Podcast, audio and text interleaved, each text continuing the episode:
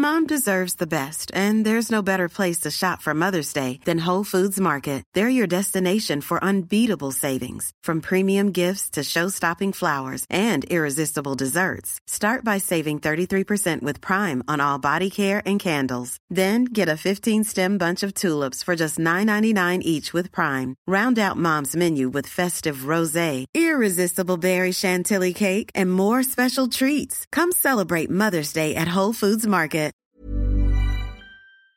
Et bienvenue dans le podcast Futur PSG du lundi 19 décembre 2022. Pour la deuxième fois d'affilée, on fait un podcast spécial équipe de France. Ce sera le, dernier normalement, puisque la Coupe du Monde est finie. On va longuement revenir sur la finale de hier après-midi, donc la défaite au penalty, au tir au but pardon, contre l'Argentine.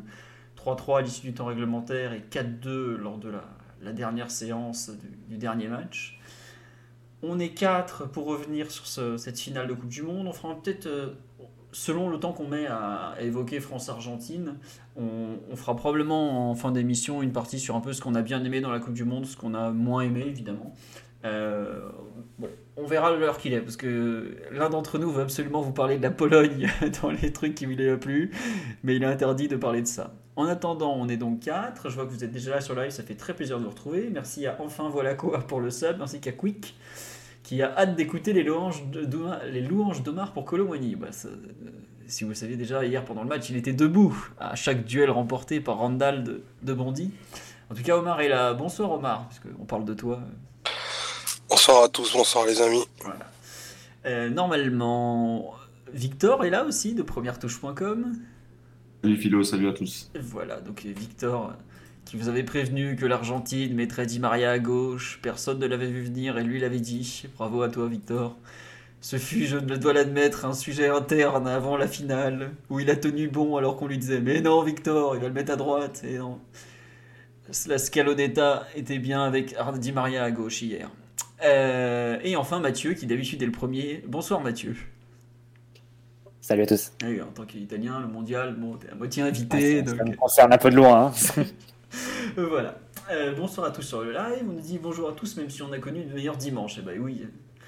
Tweet légendaire de Benoît Hamon, je crois qu'il date de 2000, euh, combien? 2009, 2011 par là, qui ressort à peu près à chaque déroute du dimanche. Mais bon, c'est comme ça. Un point sur les amis, le match amical du PSG, du, match défi en Ligue des Champions. Ah bah, je peux vous le faire tout de suite. Euh, le match amical du PSG, c'était pas génial, génial. Non, le Paris FC était pas terrible. Enfin, on en reparlera après. Et les matchs défi en Ligue des Champions, ont fait un très gros match. Elles ont battu le Real Madrid 2-1. Bravo à elles. Et elles sont en quart de finale Ligue des Champions. Donc ça, par contre, c'est super cool. Et ça mérite. euh, J'avoue que j'ai pas pu voir la rencontre. Je vais pas faire semblant. Mais euh, j'ai suivi ça par un, très sérieux site. euh, et tout ça. On attaque sur cette finale de Coupe du Monde. Le fameux pouls de la finale. Puisque bon, c'était... donc le dernier match de la Coupe du Monde 2022. Euh, avant même de parler du score, de l'issue finale, faut quand même rendre à cette finale, euh, même donner à cette finale son statut de match légendaire, ni plus ni moins. Une rencontre franchement euh, exceptionnelle. Vraiment, on a vu des finales de Coupe du Monde euh, chiantes à mourir. Pour ceux qui ont subi Brésil-Italie 94, l'ennui était terrible. Pour ceux qui ont suivi même Brésil-Allemagne 2002, c'était pas terrible. J'ai un souvenir pas très glorieux non plus de Pays-Bas-Espagne 2010.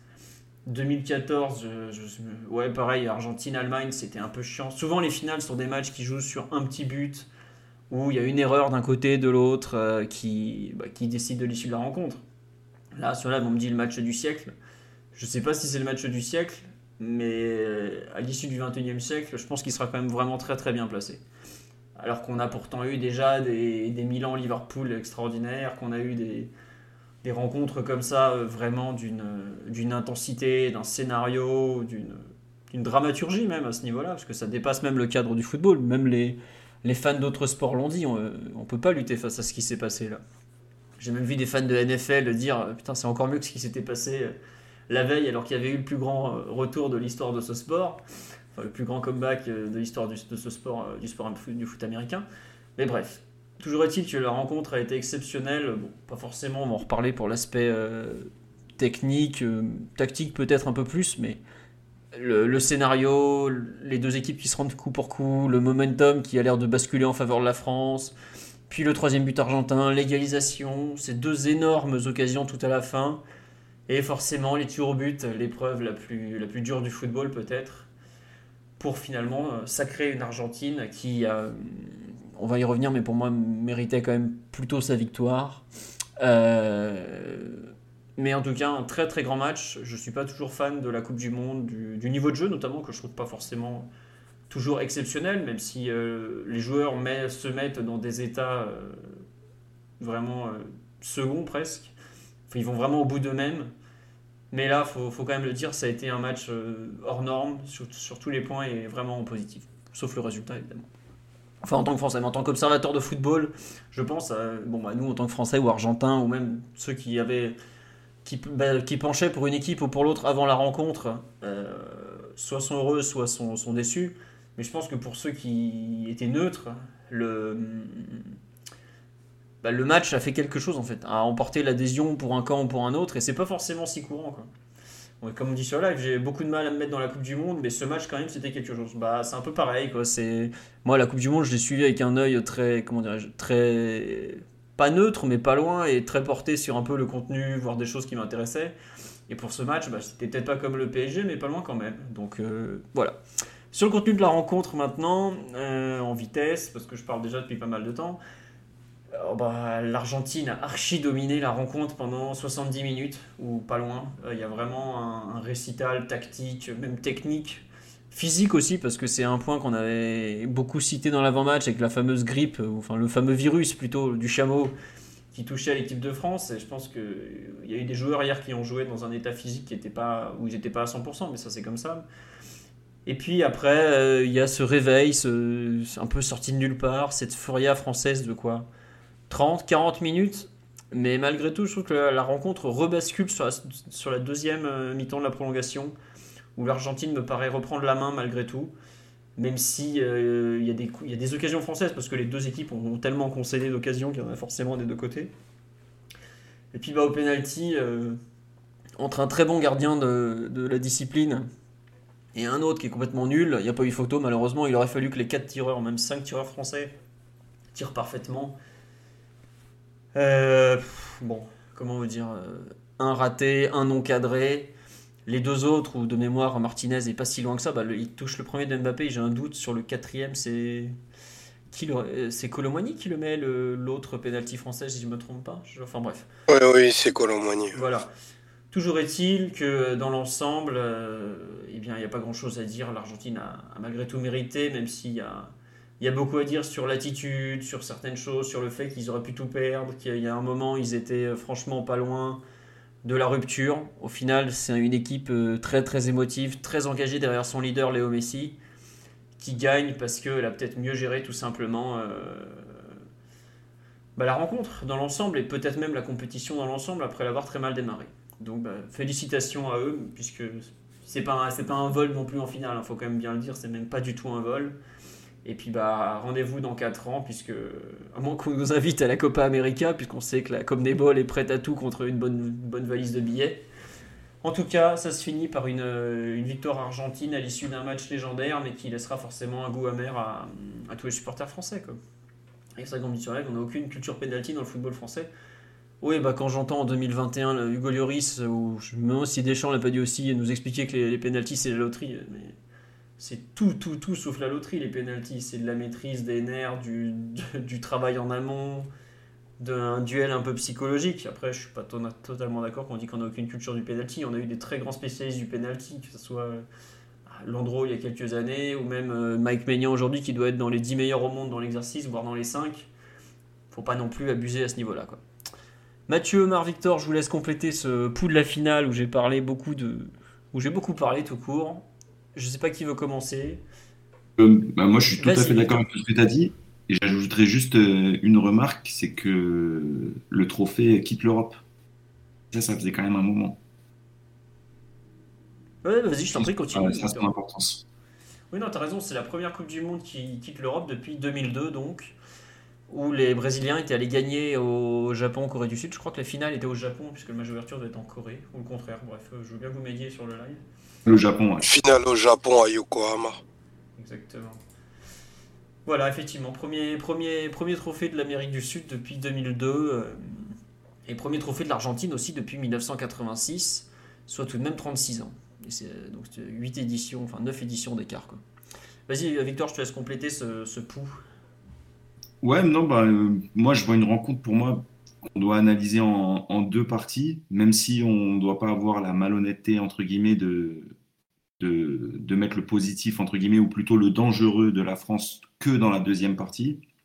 Mais c'est vrai qu'on est obligé de parler de l'Argentine et on est obligé de parler de Scaloni, qui, euh, qui, a, qui a fait un, un, plan, encore une fois, très bien pensé, très adapté. Euh, moi, le joueur qui m'a vraiment euh, ébloui dans ce match, euh, au-delà de, Mbappé, c'est vraiment Enzo devant la défense avec une maestria incroyable. Et ce que j'ai trouvé remarquable, c'est la différence entre les deux plans de l'Argentine avec et sans la balle. Avec, euh, ballon, Calister qui faisait vraiment partie des attaquants et Di Maria qui avait donc ce fameux rôle à gauche par rapport à Koundé et De Paul qui formaient une sorte de double pivot avec Enzo et qui était surtout carré avec Romero, Otamendi, euh, Enzo et De Paul face à euh, Giroud, Rabiot, Griezmann et des ballons tout de suite qui sont bien sortis et puis surtout des transitions offensives françaises qui étaient inexistantes. Une Argentine qui s'est installée dans le camp adverse. Je le dis tout de suite, non sans quand même une certaine fébrilité en cas de perte de balle, même s'il n'y a rien eu. Euh, si c'est venu si vite hein, euh, après, le, après la 70e, c'est pas non plus un hasard. Mais c'est vrai que ce plan, il était, il était euh, exécuté avec une, telle maestria et sans la balle, une sorte de 4-4-2 à plat avec McAllister, marquage individuel sur Griezmann, euh, alors qu'il jouait dans un rôle totalement différent euh, le reste, le reste du tournoi. Et voilà la collaboration entre Enzo, McAllister, De Paul, même Romero, Otamendi, c'est lunaire de voir. Quand je dis ça, je ne veux pas leur manquer de respect parce que c'est des grands défenseurs, mais c'est pas des très grands défenseurs. C'est lunaire de voir une charnière comme ça, championne du monde. Et en même temps, c'est beau parce que c'est la victoire du travail, de l'acharnement. Ouais, l'Argentine au-dessus, euh, tactiquement, certainement techniquement dans une certaine mesure. La France aussi au-dessus dans la puissance, surtout après les changements. Mais c'est vrai que Scaloni, par rapport à Deschamps, il a pris le dessus de façon totalement nette. Et euh, Deschamps euh, a fait euh, des changements qui se sont avérés pertinents, mais c'est vrai qu'ils ont totalement annulé Griezmann. Euh, ils ont réussi à limiter Mbappé, ils ont totalement annulé Dembélé, ils ont profité du rôle de Koundé en le lisant parfaitement. Euh, et c'est vrai que quand même, premier tir de la France à la 68e minute, avec deux buts qui doivent rien à personne, un en contre-attaque et un en attaque placée. Et sans entrer dans la polémique, aurait pu avoir pénalty et carton rouge sur Mécano et le match était terminé. Et ça, ça vient avant le premier tir de la France et euh, c'est quand même important de le dire. Et après, un autre match avec une équipe de France hyper verticale, verticale dans la puissance, mais aussi verticale dans la qualité technique, parce qu'il faut la mettre, la passe de, Kamavinga en une touche qui va sur, euh, sur, euh, sur Mbappé avec ce, ce ballon qui va finir chez Colomwani. Mais voilà, une opposition de style haletante intéressante et, euh, et forcément euh, extrêmement télégénique et pleine de suspense. Et je pense un sacre de l'Argentine qui est quand même qui est quand même beau parce que c'est le sacre de, de, du collectif et surtout du collectif. La France aussi c'est un collectif, mais du collectif uni et coordonné derrière une idée. Et ça, je crois que c'est surtout l'Argentine qui peut revendiquer ça. Ouais. Et malgré un certain nombre de limites, parce que même un, un Enzo, il a il a eu beaucoup de mal athlétiquement à gérer transition défensive, notamment française, enfin offensive française. En parler aussi de, son alter ego de l'autre côté. Euh, une Argentine qui s'impose et qui le mérite, je pense. Ouais, euh, bah écoute, euh, on se rejoint moins sur ce point. Après, on, on, va reparler un peu de, je pense, du match de Scaloni, du match de Deschamps, des changements, tout ça. Mathieu et, Omar, pour, pour un peu compléter ce, ce du match, ou, bon, est-ce que vous trouvez vous aussi que l'Argentine a dans l'ensemble mérité, même si, bon, le mérite en football, on sait que ça vaut ce que ça vaut, quoi. Oui, Mathieu, Omar? Allez, Mathieu, vas-y, lance-toi.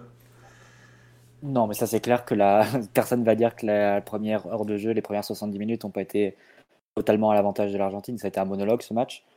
Euh, globalement, tu peux trouver des avantages tactiques. Victor les a plus ou moins détaillés sur, le, sur la, première partie du match. Il faut aussi insister sur la, les, pense la différence d'état de forme hein, qui, en as un peu parlé, Philo, mais faisait vraiment contraste entre les deux équipes. Si tu prends le 11 aligné, il y avait trois joueurs qui, étaient, qui arrivaient quasi blessés Giroud, Chouameni et, Théo Hernandez, qui avaient tous raté des entraînements, une partie des entraînements sur les jours précédents, et plusieurs aussi qui arrivaient diminuer avec la, le, virus qui a circulé. Varane, Konaté qui a été remplaçant, mais aussi euh, Rabiot et Coman aussi en, sortie de banc. Donc ça faisait, ça faisait pas mal de, de, joueurs qui étaient sans doute un peu, un peu short hein, pour, pour débuter un match de, cette intensité avec une équipe qui en face est, est très forte sur le plan physique, sur le plan d'intensité, euh, qui rentre dedans dans les duels, etc. Euh, ça s'est vraiment traduit par une heure, une heure dix de, monologue total et de mamie de, de l'Argentine sur la, rencontre. Probablement que là rentre euh, un peu le, coaching qui a pu faire des chances, c'est-à-dire qu'il va amener le match sur un terrain où l'équipe de France est mieux préparée que l'Argentine, c'est-à-dire jouer beaucoup sur la folie, jouer beaucoup sur les, les qualités physiques, de vélocité, de, de provocation de, de ses joueurs offensifs. Il veut passer avec quatre attaquants, avec, euh, avec Coman, avec Thuram, avec Mbappé, avec Colomwani. Il va rajouter aussi un Kamavinga qui a fait une très très bonne rentrée par rapport à Hernandez qui était très en dedans sur le plan technique. Et là, la France a commencé à jouer assez direct, à aller plus en percussion et mettre le ballon vraiment dans le camp de l'Argentine. Et ça a pu sembler parfois un peu désorganisé, désordonné, un peu à l'image de, de, ce qu'a pu faire Colomwani qui, dès qu'il avait la balle, il rentrait vraiment dedans, il allait en percussion et, Parfois, il contrôlait pas forcément tout ce qu'il faisait, mais il gagnait des mètres et il mettait un peu le, du trouble dans l'organisation défensive de, de l'Argentine. Il faisait mal. Et... Tu peux dire, franchement, physiquement, il leur faisait mal, tout simplement. Non, non, c'est clair, c'est clair. Bah, si tu veux, c'est un joueur qui s'est pas posé de questions en fait. Il a joué avec énormément de générosité, d'insouciance, en occupant à la fois la, position excentrée qui a pu euh, être celle de Dembélé sur l'ensemble du tournoi, mais aussi en, allant également dans la surface, euh, se mettre un peu au contact des défenseurs centraux euh, argentins. Et c'est un peu cette. Je trouve déjà que l'entrée des deux, elle était déjà prometteuse avant, le, avant la pause. Deschamps fait le changement à la 40e sur Thuram et, et Là, tu vois sur la première touche qui, qui rentre plutôt avec la bonne, le bon état d'esprit. En fait, ils viennent pour créer des choses et pour qu'il se passe quelque chose sur le terrain. En fait, pour pas accepter que le 2-0 soit inévitable et que l'Argentine en mette d'autres. Euh, après, c'est amplifié par l'entrée. La... Non, mais brillante idée Didier Deschamps, je veux dire que Kita était argentin, tu vois, ce, jeune avait des choses à montrer, il voulait se battre, quoi, c'est tout. Vas-y, je te laisse ah, finir. Non, mais même Colomani, on sait que c'est un peu son jeu. On l'a joué plusieurs fois avec, euh, avec Paris euh, contre Nantes. D'ailleurs, il a à chaque fois marqué contre nous, il semble. Les trois derniers matchs, à chaque fois, il marquait. Et voilà, tu sais que dans une équipe qui joue assez direct, sans trop se poser de questions, avec pas mal d'intensité, c'est un joueur qui fait vraiment de, fortes différences. Euh, ce qu'il a pu faire à nouveau sur, euh, sur la finale avec une. Moi, ça m'a un peu rappelé la finale de Sissoko euh, au moment de l'Euro 2016 dans l'esprit, pas le même poste ou quoi que ce soit, mais l'idée d'aller à chaque fois vers l'avant, percuter, gagner des mètres, même si c'est un peu pas forcément contrôlé ou ordonné. il a fait vraiment, il a vraiment participé à ce que la, à ce que la France se donne des options de, de se remettre dans le match.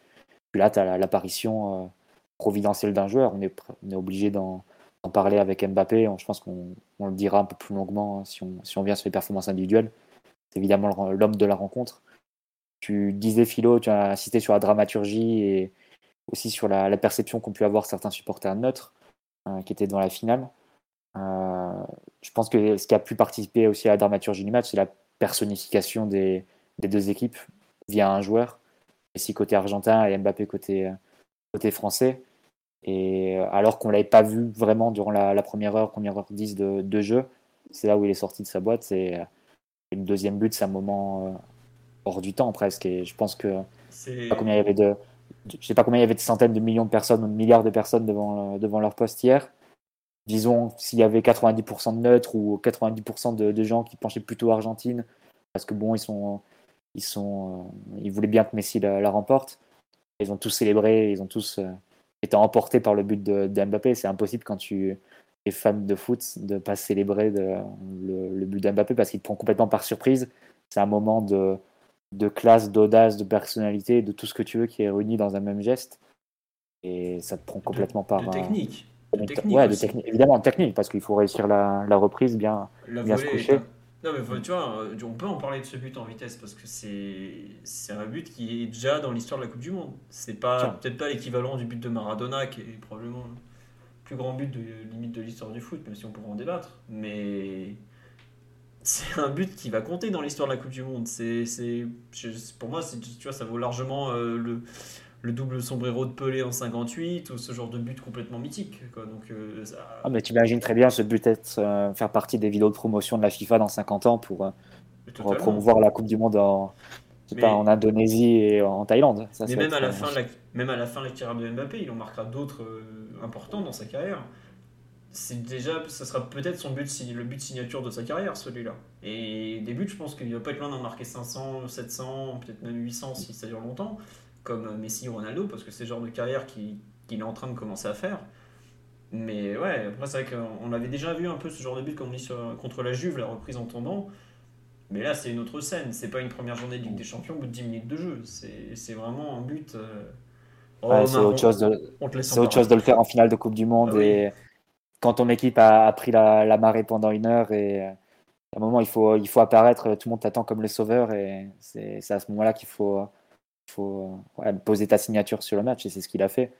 C'est un but qui est euh, hallucinant et enfin, je trouve que ça participe au fait qu'à la fin du match tu te sens un peu vidé quoi et que tu te dises indépendamment de pour qui tu étais durant ce match, c'était pour l'Argentine, pour la France, pour c'était un peu neutre en attendant de voir tu dis que tu as vu un, match pour l'histoire et dont tu te souviendras toute ta vie, en fait.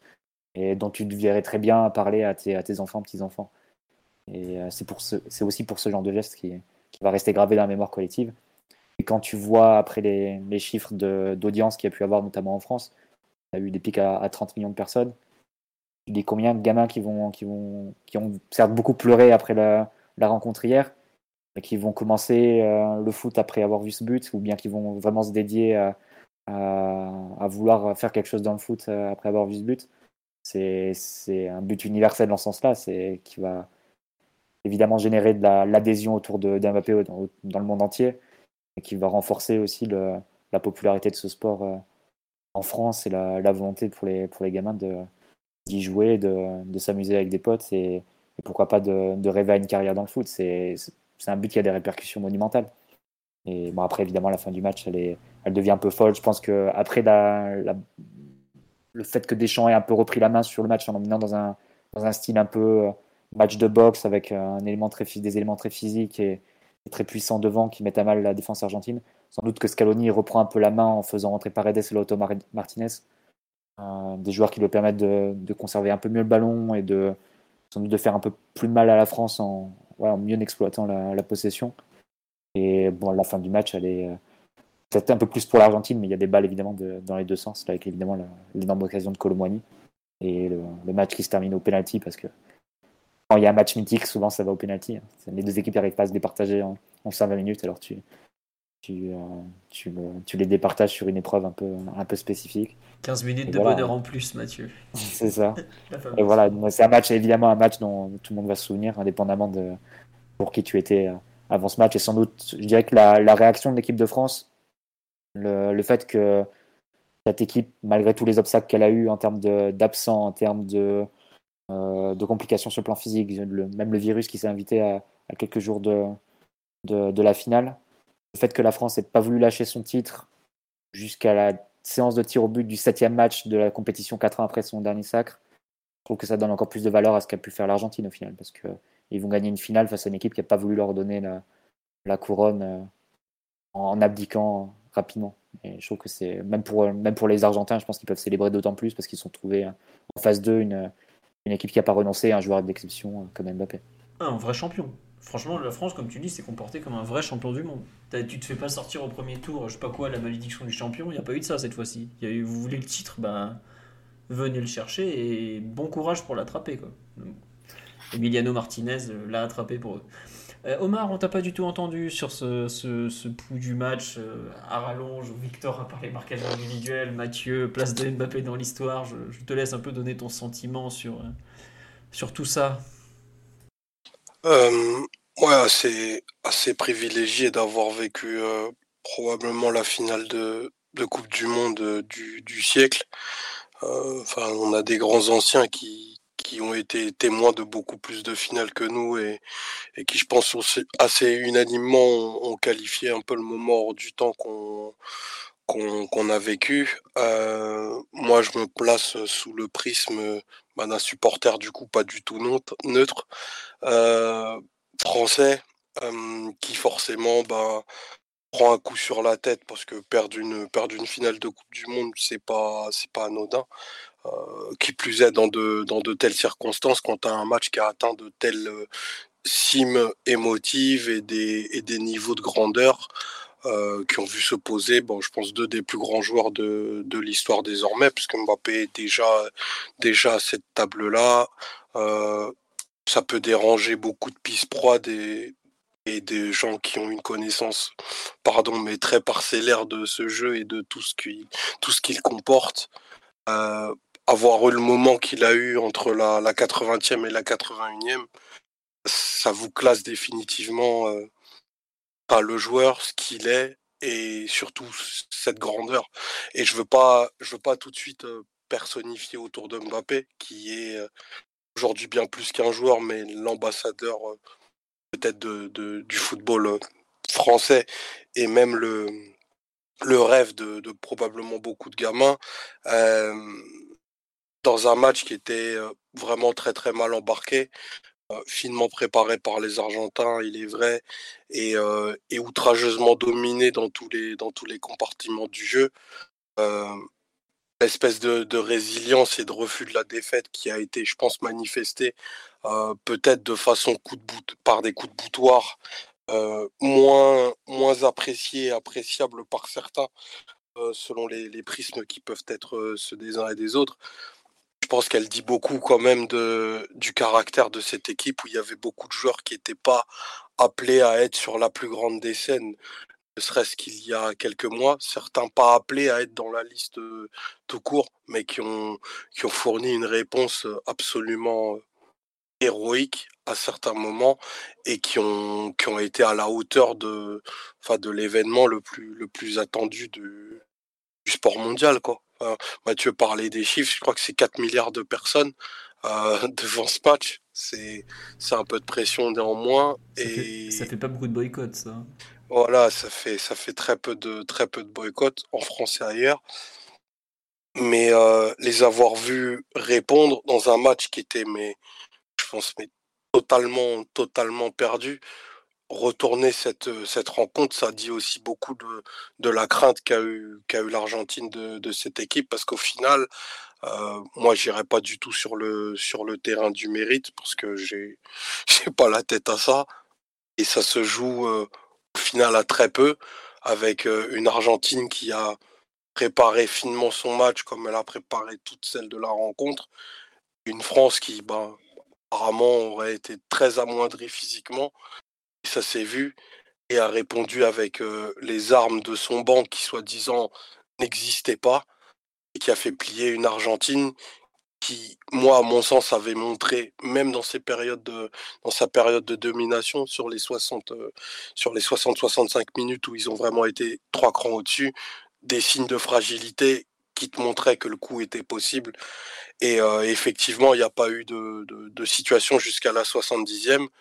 Euh, par contre, euh, ça a fait mouche quand tu as pu jouer dans leur camp et quand il y a eu des ballons un, petit peu plus chauds à négocier pour euh, pour leur défense. Et ça aussi c'est c'est pas neutre parce que ce cet hyper réalisme c'est aussi un des marqueurs de, l'équipe de France qui tout au long de ces sept matchs a connu des, temps faibles mais vraiment avec des tempos assez bas et des périodes de domination adverse très intenses, a toujours sanctionné, mais systématiquement, et quel que soit l'adversaire. Et ça aussi, ça dit quelque chose. non pas seulement du, tempérament, mais aussi de la capacité à optimiser des, actions dans la, dans la surface. Et, loin de toutes les considérations tactiques, techniques, physiques, moi, je, vraiment, je veux vraiment leur dire merci parce que la, fierté qui m'a qui m'a traversé. Et je pense qu'à traversé des, des millions de gens, elle est peut-être encore plus louable que, que la victoire finale. Parce que ce sentiment d'appartenance à cette équipe, je pense l'avoir jamais ressenti à ce à ce niveau-là. Et ça pour moi ça vaut ça vaut plus que tout. Et on, on s'en parle souvent. Ce qui, ce qui compte au final, c'est vraiment, c'est vraiment l'émotion. Et ce match-là, il, il traversera des, générations. Ça a été formidablement écrit par, par Duluc dans son édito du jour. Et je ne voudrais pas le, paraphraser à, rebours, mais c'était un peu ça le, le, en filigrane et en sous-texte qu'il disait. Et, je suis tout à fait d'accord avec ça. Euh, ce match, il dit quelque chose de, de ce que nous sommes. Euh, en France, en Ile-de-France plus particulièrement, de son football aussi. Et même si c'est pas les idées les mieux verbalisées, je pense qu'en termes de cœur et d'attitude, il y en a pas beaucoup qui peuvent toquer à notre porte. Bah, c'est pour ça que l'équipe a tellement connecté avec euh, son public. C'est assez frappant de voir les images ce soir à la, à la Concorde. Les, chiffres d'audience aussi en, témoignent. Euh, et c'est pour ça aussi, Deschamps, il est souvent un peu dans la caricature en disant il n'y a que la gagne qui compte, la mentalité de vainqueur, etc. Mais c'est pas pour autant que tout ce qui n'est pas une victoire ne doit pas avoir de valeur. Je pense que les joueurs eux-mêmes, même s'ils doivent tous être dégoûtés depuis, depuis 24 heures, ils doivent aussi donner de la valeur à cette médaille d'argent, à cette deuxième place. Parce que dans cette médaille, tu vas voir tous les, tous les obstacles qu'ils ont dû euh, surmonter dans la préparation de la Coupe du Monde, avec même 7 absents majeurs, dont 4 directement dans la préparation. Euh, voire même durant le premier match, en comptant Lucas Hernandez. C'est des absences dont aucune sélection en général se remet. Euh, ils ont dû aussi affronter la, un peu la malédiction hein, du, du, tenant du titre qui, qui a traversé les, les quatre précédents. Euh, ils ont dû traverser les, les, difficultés sur le plan physique avec plusieurs joueurs. On sait que l'équipe type était assez marquée, plusieurs joueurs qui, qui, étaient blessés. Du coup, ça, a créé un peu des, doutes parce que tu savais pas trop si ton banc pouvait, pouvait répondre. Il y a eu récemment encore le, virus. Et malgré tout ça, l'équipe s'est toujours accrochée, même dans les moments où elle était vraiment dominée, notamment face à l'Angleterre par exemple, où l'adversaire prend vraiment le dessus.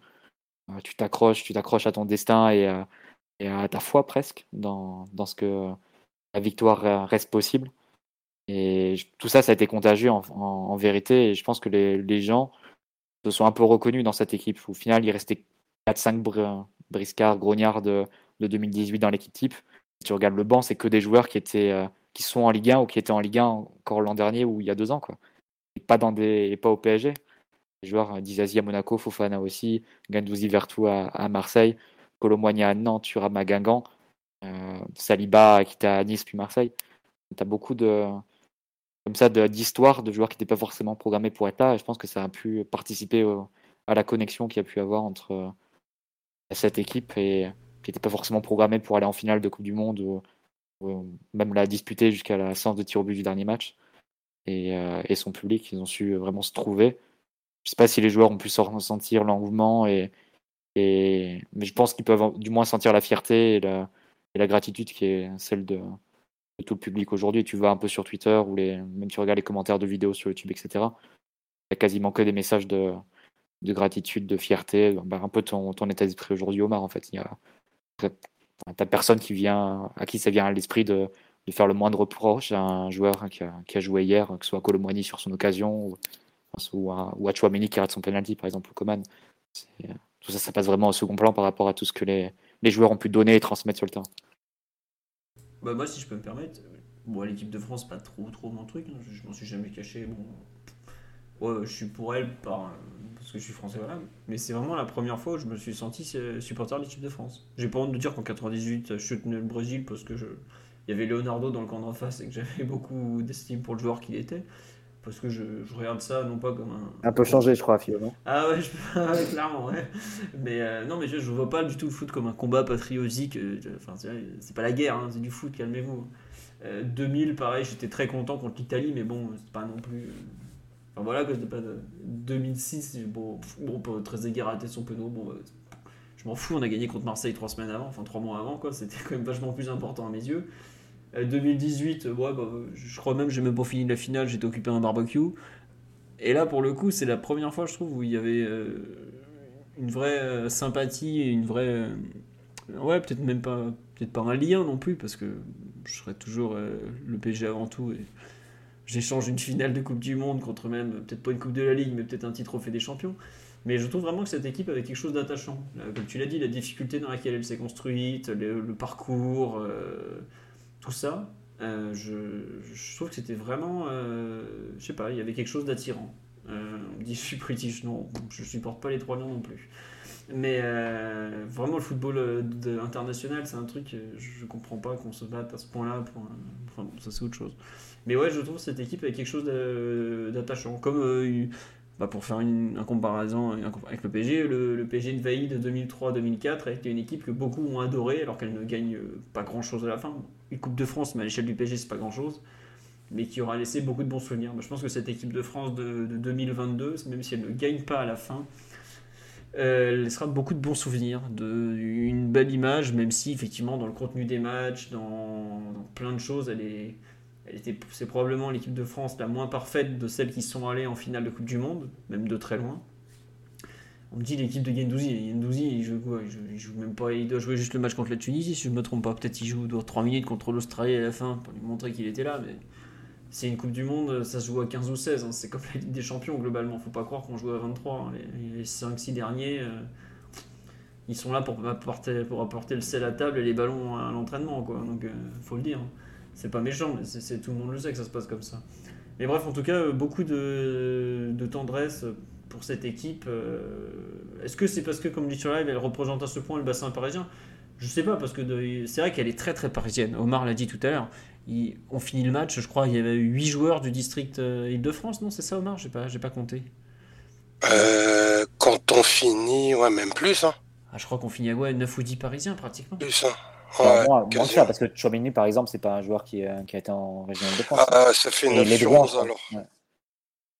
Il doit rester euh, Lloris le niçois et effectivement Lloris- le. Chouameni et Kamavinga. Ouais, Kamavinga et de, et de Rennes, effectivement. Ça a assimilé Rennes en tout cas. Bah voilà, bah, il y avait 8 Parisiens, mais je, mais je, mais je pense que c'est même pas lié à ça. Franchement, je, je mets pas forcément. euh, pareil, j'ai adoré la Coupe du Monde de Griezmann, euh, la bonne ambiance qu'il y avait entre eux et. Enfin, ils faisaient pas des blagues euh, sur la région parisienne, si je peux me permettre, ou autre. C'était vraiment plus euh, parce qu'ils ils donnaient envie de les aimer, quoi. Le, le dépouillement qu'ils ont eu, euh, le- l'envie collective qui, co- qui, qui, comment dire, qui masquait des défauts collectifs et structurels assez importants. Parce que faut, pas le, faut le dire, cette équipe est très très loin d'être parfaite. Si on la met en Ligue des Champions, cette équipe, par exemple, je suis pas sûr qu'elle voit, qu'elle voit la finale. Qui est un autre, une autre scène, une autre chose, certes, mais c'était une équipe quand même assez imparfaite dans, dans l'ensemble, mais très attachante en tout cas. On dit une équipe construite autour d'Mbappé, on ne peut que l'aimer. En tout cas, euh, j'ai vu pas mal de supporters marseillais euh, aujourd'hui dire, euh, franchement, c'est, ça devient vraiment très très dur de le détester, pour vous dire à quel point il a été grand.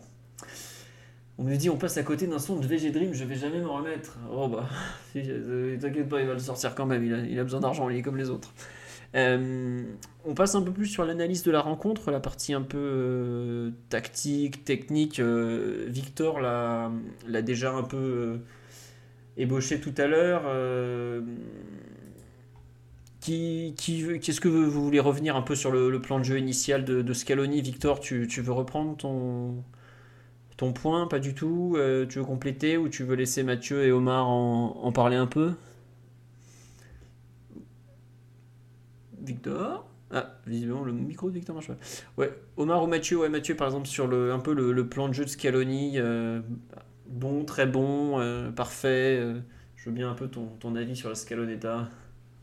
Bah, il y avait forcément un doute parce que, comme on avait dit lors du précédent podcast, et comme ça avait été remarqué, Scaloni a changé quasiment à tous les matchs lors des, des rencontres à élimination directe. Donc il y avait forcément une interrogation sur quel allait être le 11e homme euh, de la rencontre. Est-ce que ça allait être un défenseur en plus comme Lisandro Martinez passé en 5-3-2 Est-ce que ça allait être un milieu de terrain comme euh, Paredes, ce qu'ils avaient fait face à la Croatie? Ou bien est-ce que ça allait être le, retour d'Imaria qui avait très peu joué sur la phase d'élimination directe? Pour le coup, je pense qu'il faut euh, saluer le choix de Scaloni de mettre Di Maria parce que c'est pas un choix évident. C'est le choix d'un joueur qui est hors de forme sur le plan physique, du moins à court de forme sur le plan physique, mais c'est surtout le choix d'un joueur qui, qui répond présent dans les grands matchs, qui a ce facteur de, de grandeur, comme on dit, euh, qui fait que bah, JO 2008, il est là, finale de Copa América l'an dernier, il est là. Tous les gros matchs en club de, de Ligue des Champions sur les phases euh, à élimination directe, les peut-être pas tous, mais une bonne partie, il a été dessus, que ce soit avec le PSG ou, le Real. Et c'est un peu à ça que s'est accroché euh, Scaloni sans doute. Au-delà de, l'aspect tactique, c'est de dire sur une finale de, Coupe du Monde, il faut, que les meilleurs soient sur le terrain parce que c'est aussi d'eux que peut venir cette, cette, cette différence. Et c'est vrai que la, décision de le faire sur jouer sur couloir gauche, je pense que seul Victor avait peut-être senti le coup parce que moi aussi j'étais persuadé qu'il jouerait côté droit et que comme ça aurait pu être une logique, c'est-à-dire de vraiment charger le côté où Mbappé se replie pas, de, créer des trois contre deux dans ce, côté-là, comme avait pu faire le Maroc, et, et, créer des décalage à partir de là.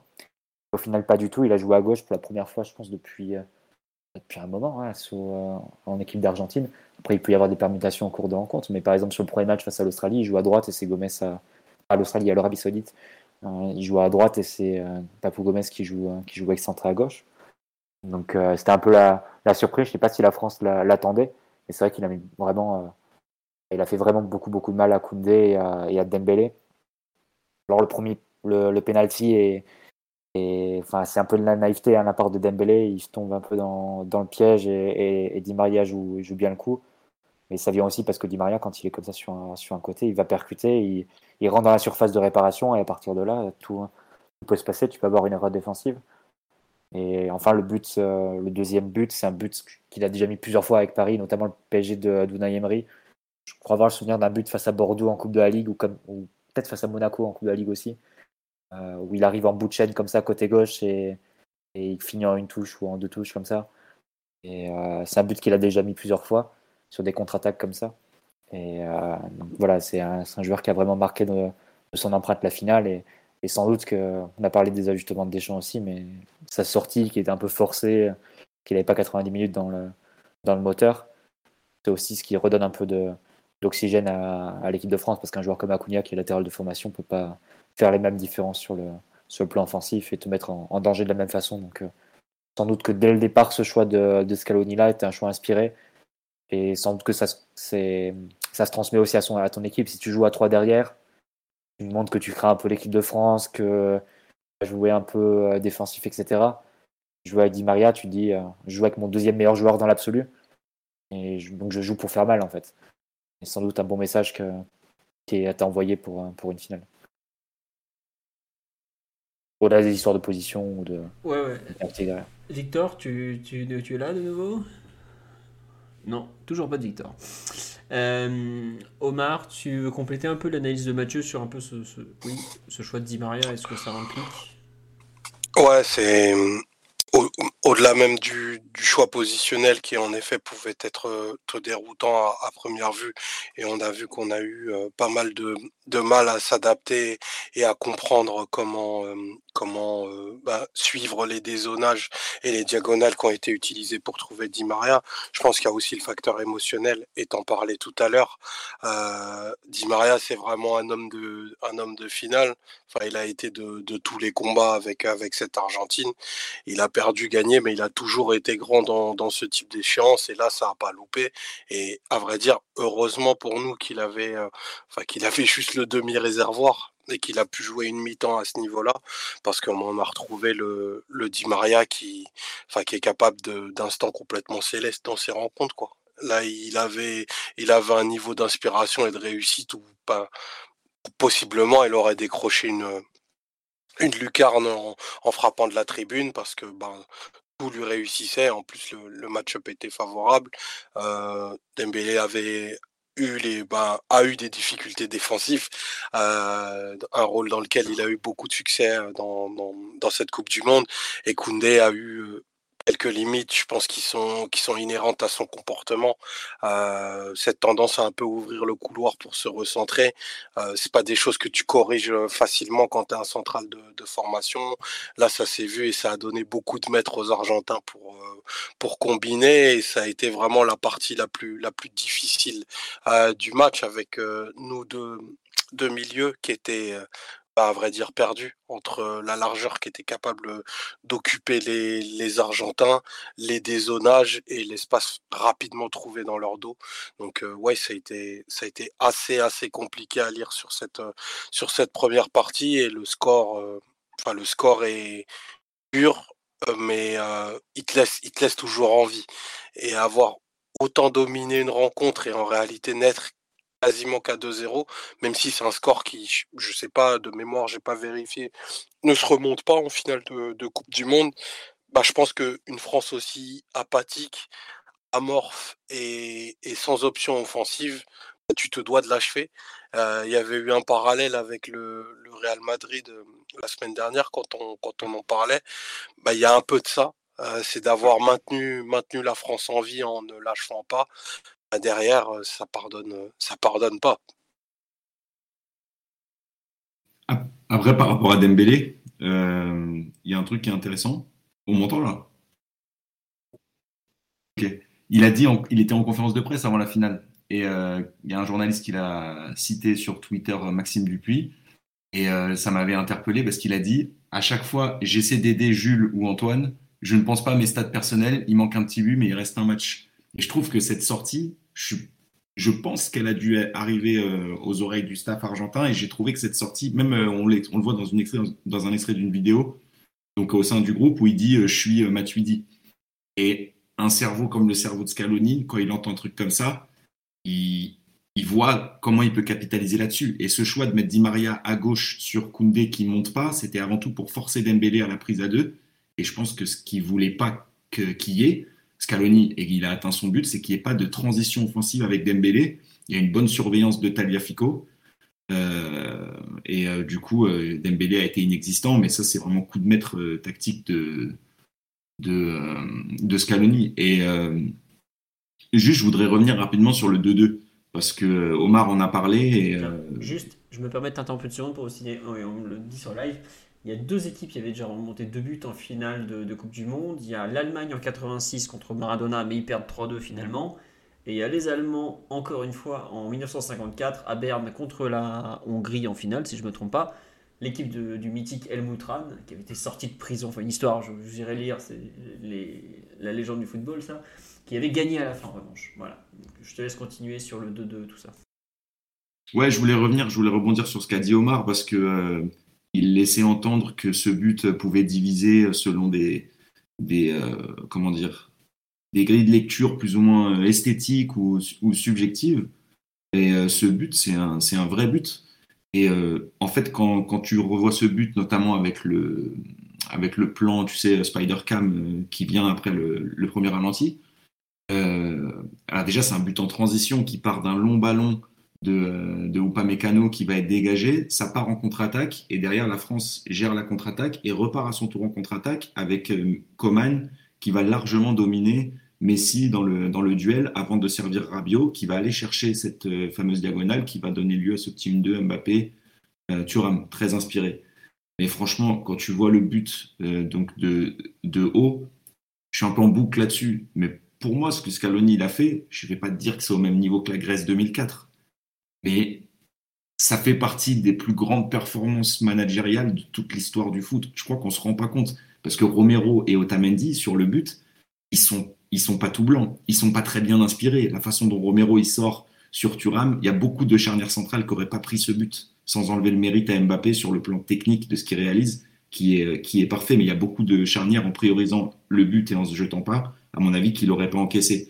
Et sur le but, l'aspect qui marque dans ce côté transition, c'est à quel point le pauvre petit prince euh, Enzo est complètement dépassé sur le plan athlétique et sur le plan du volume de jeu. C'est un très bon joueur qui m'a ébloui par son intelligence, notamment dans les ballons qu'il n'a pas perdus et qu'il a gardé et qu'il a protégé. Et en ça, il a beaucoup aidé l'Argentine sur le plan des transitions. Mais quand tu vois ce but, tu te dis, mais c'est un, c'est c'est complètement incroyable de gagner la Coupe du Monde avec cette équipe et encore plus d'avoir autant maîtrisé le match contre l'équipe de France pendant les 70 premières minutes. Euh, et, c'est vrai que si tu regardes le match avec cet œil-là, l'œil un petit peu, on va dire, euh, tactique, et que tu t'intéresses à la dimension un peu stratégique collective du, du, foot, euh, c'est vrai que tu n'es pas mécontent que l'Argentine gagne. Mais du coup, en même temps, il faut donner un maximum de crédit à l'équipe de France. Et c'est vrai que quand on, dit à ce moment-là, c'était le moment Île-de-France, c'était aussi le moment Bundesliga, avec des garçons comme Thuram qui sont désirés quand même par pas mal de clubs en Europe, comme le Bayern et l'Inter. Coman, on en sait quelque chose, qui a, marqué un but dans une finale de Champions League.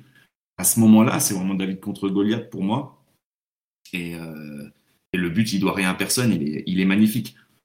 Le premier but, en revanche, peut-être un peu plus, euh, pour appeler un chat un chat, un peu plus chanceux.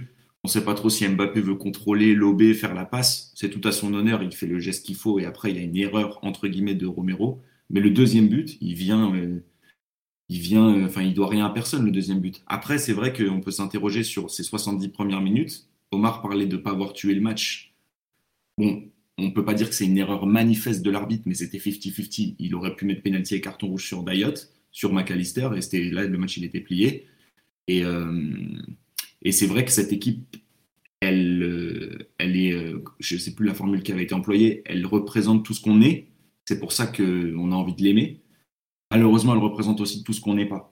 Et tout ce qu'on dit sur Scaloni, on aimerait bien pouvoir le dire sur l'équipe de France aussi, parce que je pense que nos joueurs, ils sont parfaitement capables de comprendre ce que De Paul et Enzo, ils ont compris. Et il y a quand même un petit goût de frustration à les voir être que sur le registre de l'arrache. Euh, voilà, je le dis comme ça. Et euh, moi, ça me laisse un petit goût amer quand même. Je pense qu'on on pourrait voir autre chose.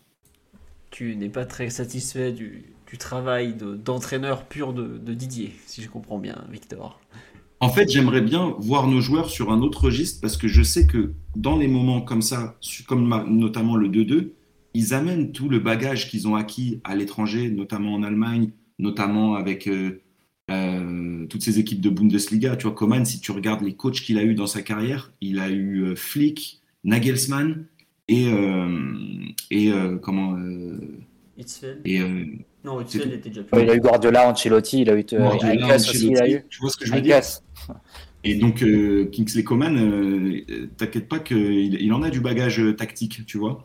Et, euh, et Griezmann, c'est pareil, et Giroud, c'est pareil, et on peut quand même. Euh, Heinkes, pas Isfeld, pardon. Il a eu pas Heinkes, pas Ah, il y a On peut quand même noter quand même ces 70 premières minutes et, euh, et, dire que aussi dans les minutes qui ont formé le temps fort de la France, il y a aussi de l'intelligence de la part de nos joueurs, même s'il y a aussi de la puissance et de la technique et notamment de la technique en mouvement, mais il y a aussi beaucoup d'intelligence et du coup, ben, on peut quand même noter que ces 70 premières minutes, elles étaient on peut donner énormément de crédit aux Argentins et quand même mettre un gros point noir sur l'équipe de France d'un point de vue collectif et, si j'ose dire, conceptuel, mais pas dans la dimension accessoire et, et, euh, flashy, euh, parce que maintenant c'est devenu très, un, véritable outil marketing, l'analyse tactique. Là, je parle vraiment de, de, la tactique dans sa dimension utile et essentielle. Et euh, nos joueurs sont capables aussi de briller dans ce registre-là, donc s'ils ne l'ont pas fait à ce point-là contre les Argentins, c'est quand même qu'il y a un problème à mon sens.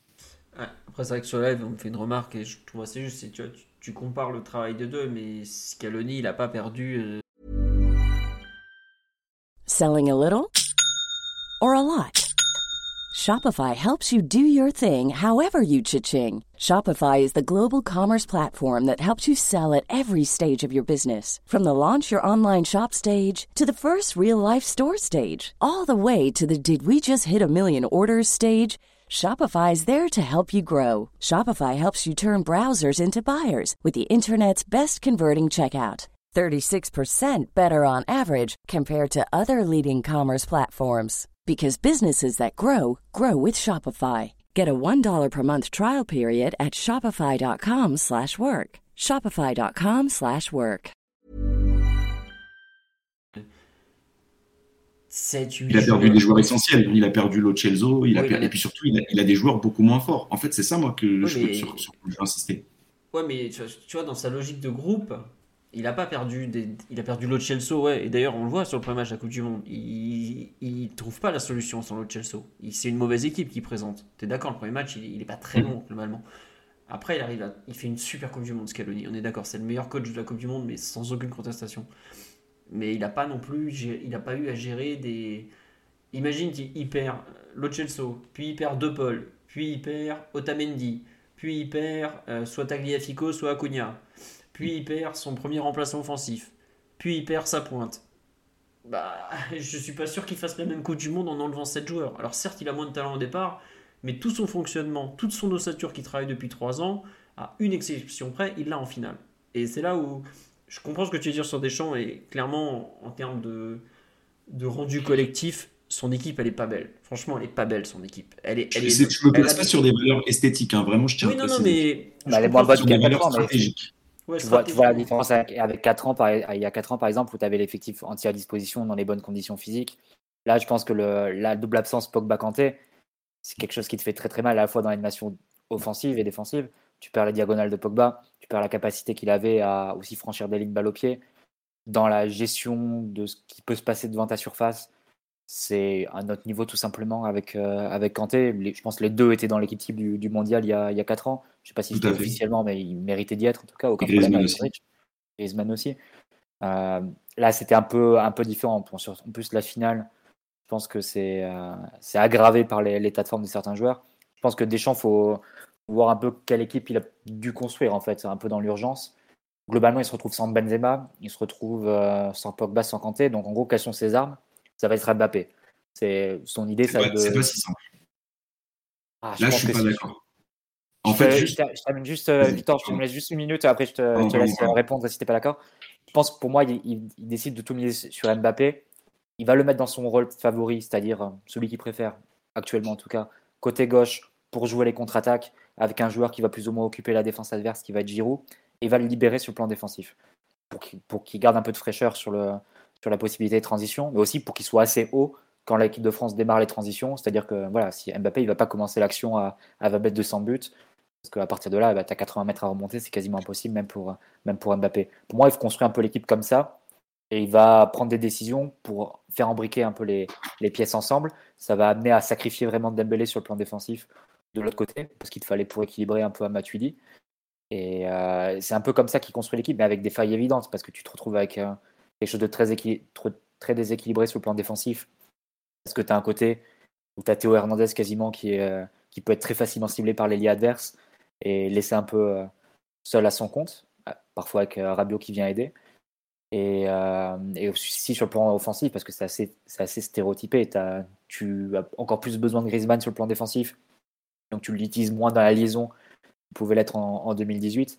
Donc tu te retrouves avec une équipe très imparfaite sur le plan collectif et même sur le plan individuel, parce que tu as des joueurs qui sont moins forts pour défendre ta surface et défendre dans tes 30 derniers mètres à 4 ans. Pour moi, c'est un peu euh, construire une équipe imparfaite, mais conscient de ça, en essayant de maximiser au, maxi- enfin, au maxi- maximiser la- l'arme qui est, qui est Mbappé pour les transitions.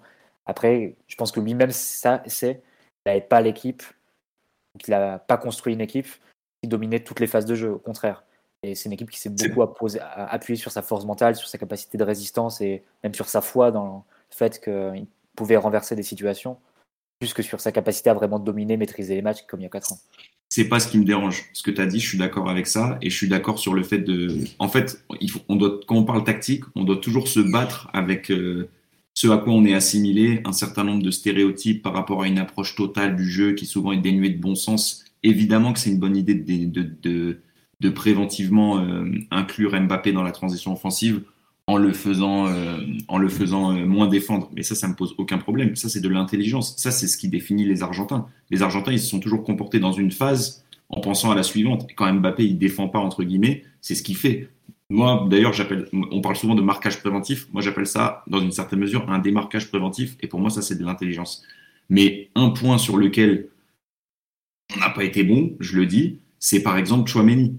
Parce que Chouameni, c'est un garçon, c'est trop facile de l'attaquer uniquement sur son déchet. Mais je pense que j'en ai parlé dans le podcast. Je l'ai vu venir gros comme une maison. Les Argentins, ils allaient tout faire pour que le ballon il aille chez lui. Ça n'a pas manqué. Ils ont mis une individuelle sur Griezmann, une quasi individuelle sur Rabiot. C'était une espèce de mixte, mais vraiment, ils voulaient pas que Griezmann reçoive le ballon dans les pieds et se tourne. Et ils voulaient limiter au maximum l'impact de Rabiot. Et dès que Romero devait récupérer Rabiot, d'ailleurs en début de match, il le fait avec brio, il allait jouer le duel. Tout ça a amené le ballon vers Chouameni. Donc dans l'utilisation du ballon, la faillite, entre guillemets, de cette première heure, il la partage, je suis désolé de le dire aussi, avec Varane et avec Dayot, qui euh, aussi aurait pu profiter d'une certaine liberté. Mais à un moment, il y a un moment, je l'ai mis sur mon compte Twitter tout à l'heure, c'est clair et net, Chouameni est seul, libre face au jeu, et à la fois, il peut rien faire du ballon parce que ses options sont fermées, mais il prend pas le risque d'aller mettre une diag ou un long ballon ou d'y aller en conduite. Il rejoue chez Varane, et là, clairement, c'est un poids mort dans l'utilisation du ballon. En revanche, parce que Chouameni n'est pas n'a pas forcément vocation à être un clone de, Pedri, et ce serait malhonnête de ma part de l'enfermer là-dedans, parce que c'est un garçon qui sait faire plein d'autres choses, grosse frappe contre l'Angleterre, des sur coup de pied arrêté, une détente fantastique. Euh, en revanche, là où moi il m'a déçu, entre guillemets, mais je mets le, le, comment dire, la façon dont il est dirigé dans la déception, c'est les transitions défensives, notamment le deuxième but. Parce que quand tu es un 6 d'équilibre, là, tu dois avoir le flair. Et plein de fois, McAllister, il s'est projeté dans son dos et il a donc joint les, les attaquants, on va dire. Il avait ce, cette liberté, McAllister, de se projeter. D'ailleurs, dans l'animation, ça rappelait un peu euh, un rôle peut-être qui rappelait un peu celui d'Arturo Vidal euh, à, la, à, la, Juve, euh, dans le losange.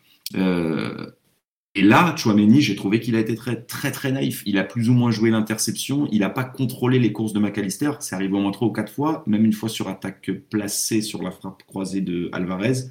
Et là, j'ai trouvé qu'il a manqué, comment dirais-je, pas de vice, mais voilà, de sentir les coups préventivement. Il a manqué de casémirisme, tu vois ce que je veux dire? Et ça, c'est pas le reproche qu'on fait à Deschamps quand on l'attaque sur le registre, euh, il n'y a pas de c'est pas du tout ça.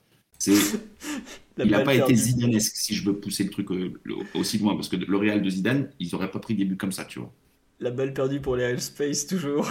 Elle est là. Non, mais tu vois ce que je veux dire? On est toujours assimilé à cette espèce de registre esthétique qui nous discrédite tout de suite quand on veut vraiment parler de stratégie. Le Real de Zidane, l'équipe de France de Deschamps, par exemple, bah, c'est pas la même chose.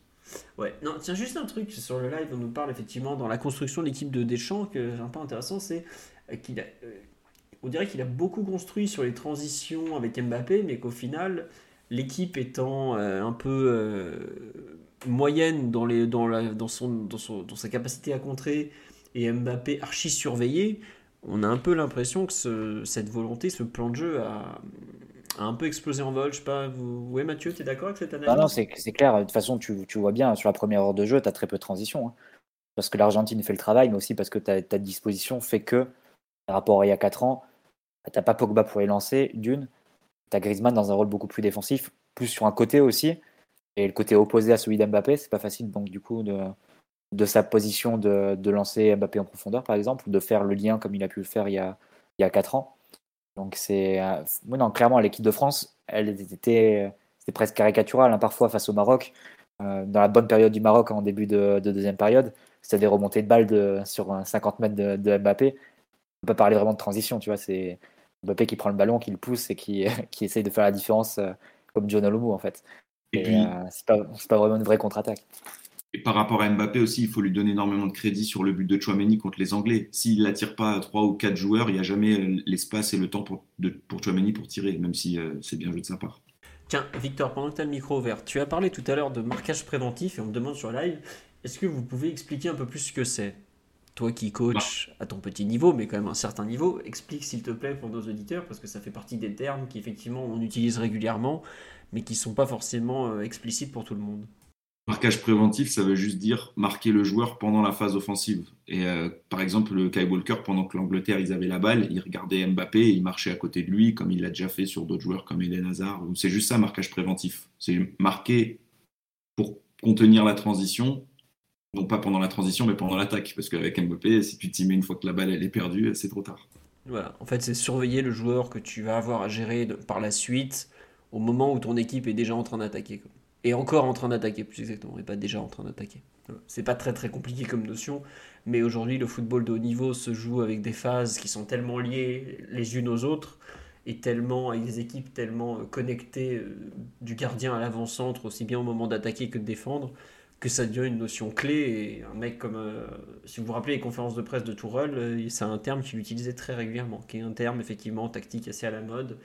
Ou même Pochettino, d'ailleurs je parle de Tourelle, mais surtout Pochettino, on parlait énormément sur le fait de, de se préparer à défendre au moment où tu attaques pour pas se, se, se, mettre en difficulté dans, pour un éventuel contre au moment où toi tu es en train d'attaquer. C'est-à-dire attaquer sans se, sans se découvrir trop. Voilà. Et pour marteler, mon, pour marteler un peu mon point euh, sur Deschamps, euh, pour bien que ce soit clair, c'est dans des détails comme ça que la France a été défaillante et moi je trouve que ça pique. C'est pas sur des critères euh, de d'opéra footballistique. On s'en fout de ça. On joue avec nos qualités. Mais par contre, on a été trop déséquilibré, je trouve. Ouais. Omar, on t'a pas du tout entendu sur la façon dont cette équipe de France a été construite, sur, euh, sur plein de choses. Euh... Défends l'UNECATEF, Omar. On a besoin de toi. Non, pas du tout. Sa, sa, grandeur respire tous les jours, donc il euh, n'y a pas besoin de moi, je t'assure. Euh, par contre, euh, là où j'ai un peu de mal à entendre, c'est là où, on va mettre le, critère et le curseur. et là, je suis obligé de me mettre en, entre en empathie avec ce jeune Toameni. 36 mois de carrière professionnelle, finale de Coupe du Monde, à attendre qu'il fasse tout parfait comme Casimiro, c'est un rude challenge que lui demande Victor. Donc, je pense que une équipe à un moment, c'est des, des partis pris et, et l'équipe très équilibrée de 2018, chiante, tensée par, par même ses supporters, parce que justement, il y avait, il y avait trop peu de prise de risque. on peut difficilement le reprocher à un double pivot Rabiot, Rabiot Chouameni, qui par, nature et par essence deux joueurs totalement différents de ce qu'on a de ce qu'on a connu, euh, qui était en plus renforcé par un troisième joueur équilibrant en 2018 qui était qui était. Donc je, trouve que c'est c'est compliqué d'attendre euh, un niveau de performance, niveau de du top mondial pour des joueurs qui sont même pas dans la première phase de leur carrière. Et bon, moi, je je m'en cache pas, vraiment, j'adore Chouameni. Euh, je trouve qu'il y a beaucoup de monde dans sa, dans sa Coupe du Monde en termes de, personnalité et même de compétences. Et, euh, et c'est pas sur lui que je tomberais s'il fallait, euh, s'il fallait, je dirais, personnifier les, les 70 mauvaises minutes qu'on a traversées, d'autant plus que lui aussi faisait partie de ceux qui étaient amoindris, amoindris physiquement. Après, moi, c'est plus une histoire de, sensibilité. J'attends pas des équipes parfaites, comme ça peut être le cas de, de, de, bah, de plein d'autres, tant en termes de, de registre et d'équilibre.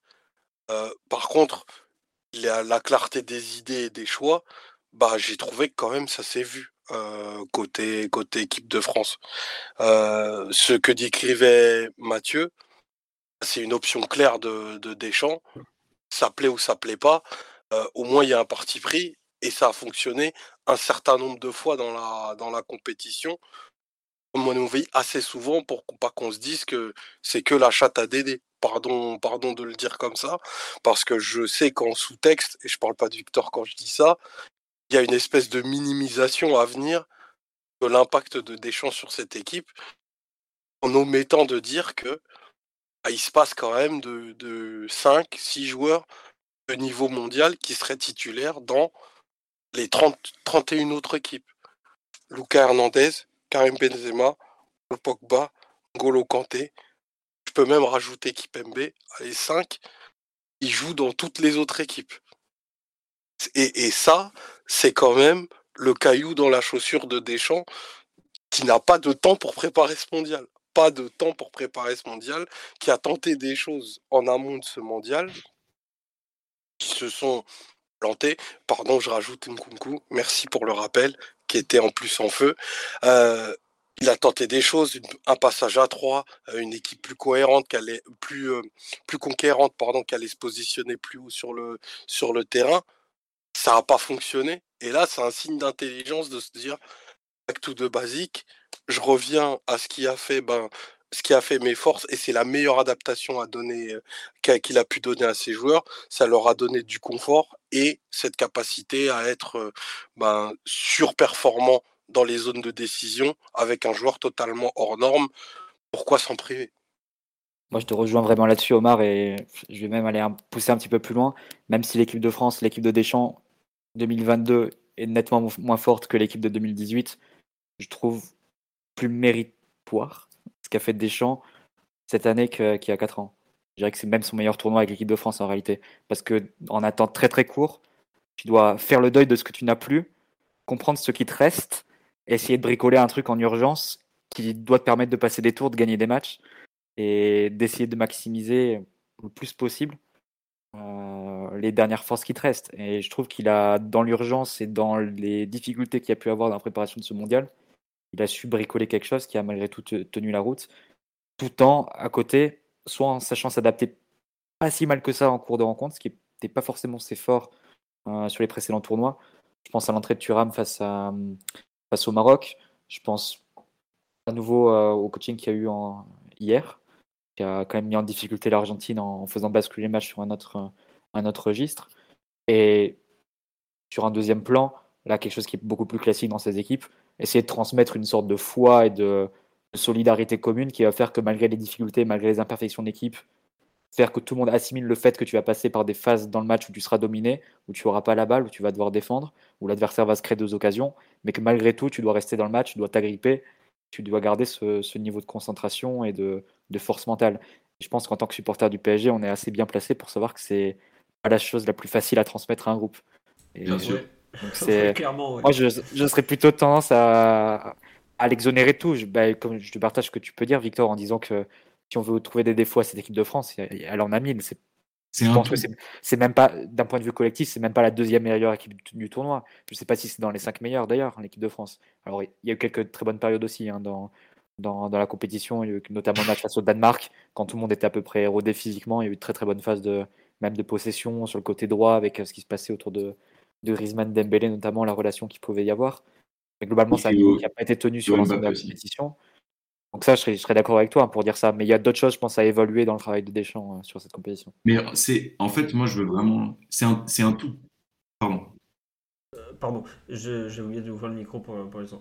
Il y a un truc quand même à noter dans cette équipe de Deschamps, c'est que techniquement, son 11 titulaire, hein, le, le, match contre la Tunisie avec le remplaçant, je ne compte pas. Il n'y a pas une équipe qui, sur 90 minutes ou 120 minutes, les a battus. Pas une équipe a battu cette équipe de France, de, un peu de briquet de bras, comme dit Mathieu. Et ça, je sais pas si on se rend compte de la performance. Parce que l'Argentine, elle gagne hier. Mais techniquement, c'est pas une défaite. Dans les stats, ça compte pas comme une défaite, ça compte comme un match nul. Et c'est pas rien. Je sais pas si on se rend compte de la difficulté que ça représente de rester, euh, entre guillemets, invaincu. Parce que oui, il y a ce France-Tunisie un peu particulier. Ou, bravo aux Tunisiens, mais enfin, les Français, c'est même pas une compo qu'il a fait des changements. Il a fait jouer des joueurs qu'il avait. Il a il a fait, il n'a pas fait jouer des joueurs qu'il ne voulait pas voir sur le terrain en fait. Voilà. Mais c'est surtout ça quoi. Tu as raison, Mathieu. La France, l'Argentine ne bat ni les Pays-Bas ni la France. Mais bah, voilà. Mais vas-y, juste pour dire que si cette équipe-là ne perd aucun match de la compétition et tombe finalement lors de l'épreuve des tirs au but, alors ça fait partie du football, faut pas, euh, voilà. Mais euh, c'est pas une mince performance. Hein. C'est un truc qu'on oublie, par exemple, un peu pour revenir un peu sur le PSG c'est un peu comme Galtier qui n'a pas perdu un match depuis qu'il est arrivé au PSG. faut se rendre compte ce que c'est. Voilà, comme on dit sur live, l'équipe de France n'a pas perdu un match à élimination directe en 90 minutes depuis 2014. Euh, bon, c'est. Voilà, vas-y, finis, je t'en prie. Non, je voulais juste revenir et en fait aller dans le sens de ce que tu dis et de ce que dit Mathieu qui, euh, qui, euh, qui nous rappelle que l'Argentine n'a pas, pas battu ni les, ni les Pays-Bas finalement ni l'équipe de France puisqu'elle les a battus au tir au but, même si bien entendu ça fait partie du foot. Mais en fait, moi, quand tu me dis ça, pour moi, ça renforce encore plus l'exploit argentin. Parce que tu vois, on va prendre un secteur de jeu, la défense centrale. Il y a combien de défenses centrales françaises de joueurs qui ne sont pas à la Coupe du Monde qui sont meilleures que celles de l'Argentine la, de Ah, tu Est-ce que Fofana, il est argentin, il n'est pas titulaire dans cette équipe? Romero, c'est le meilleur défenseur en Italie l'année dernière. Enfin, pas l'année dernière. C'est pas, une pipe. Enfin, je veux dire, c'est pas, pas un joueur grotesque et Otamendi non plus. Mais excuse-moi, je pense qu'on peut quand même considérer, quand tu regardes nos, remplaçants, Konaté, les joueurs qui sont même pas à la Coupe du Monde, euh, enfin, je veux dire, c'est. Euh, est-ce que, est que Romero, je pense que si tu vas en Angleterre, tu peux dire que Romero fait, une meilleure, euh, fait de meilleures choses en Angleterre que Varane depuis qu'il est à Manchester Peut-être que je manque un peu de mesure là-dessus, mais en tout cas, il me semble que quand même le matériel à disposition est quand même meilleur du côté français. Et tu vois, quand tu vois Upamecano, Varane, dès qu'ils se sont un peu lâchés à la fin du match, ils ont commencé à allonger. Varane n'a pas ce qu'il a mis à Griezmann en demi-finale. Euh, si tu compares en fait, c'est qu'on parle, on parle de Deschamps et on parle de son mérite. Et, enfin, quand on parle Deschamps, on parle de tout le staff. Et, et on essaie d'évaluer leur valeur ajoutée. C'est un peu le sens de notre réflexion.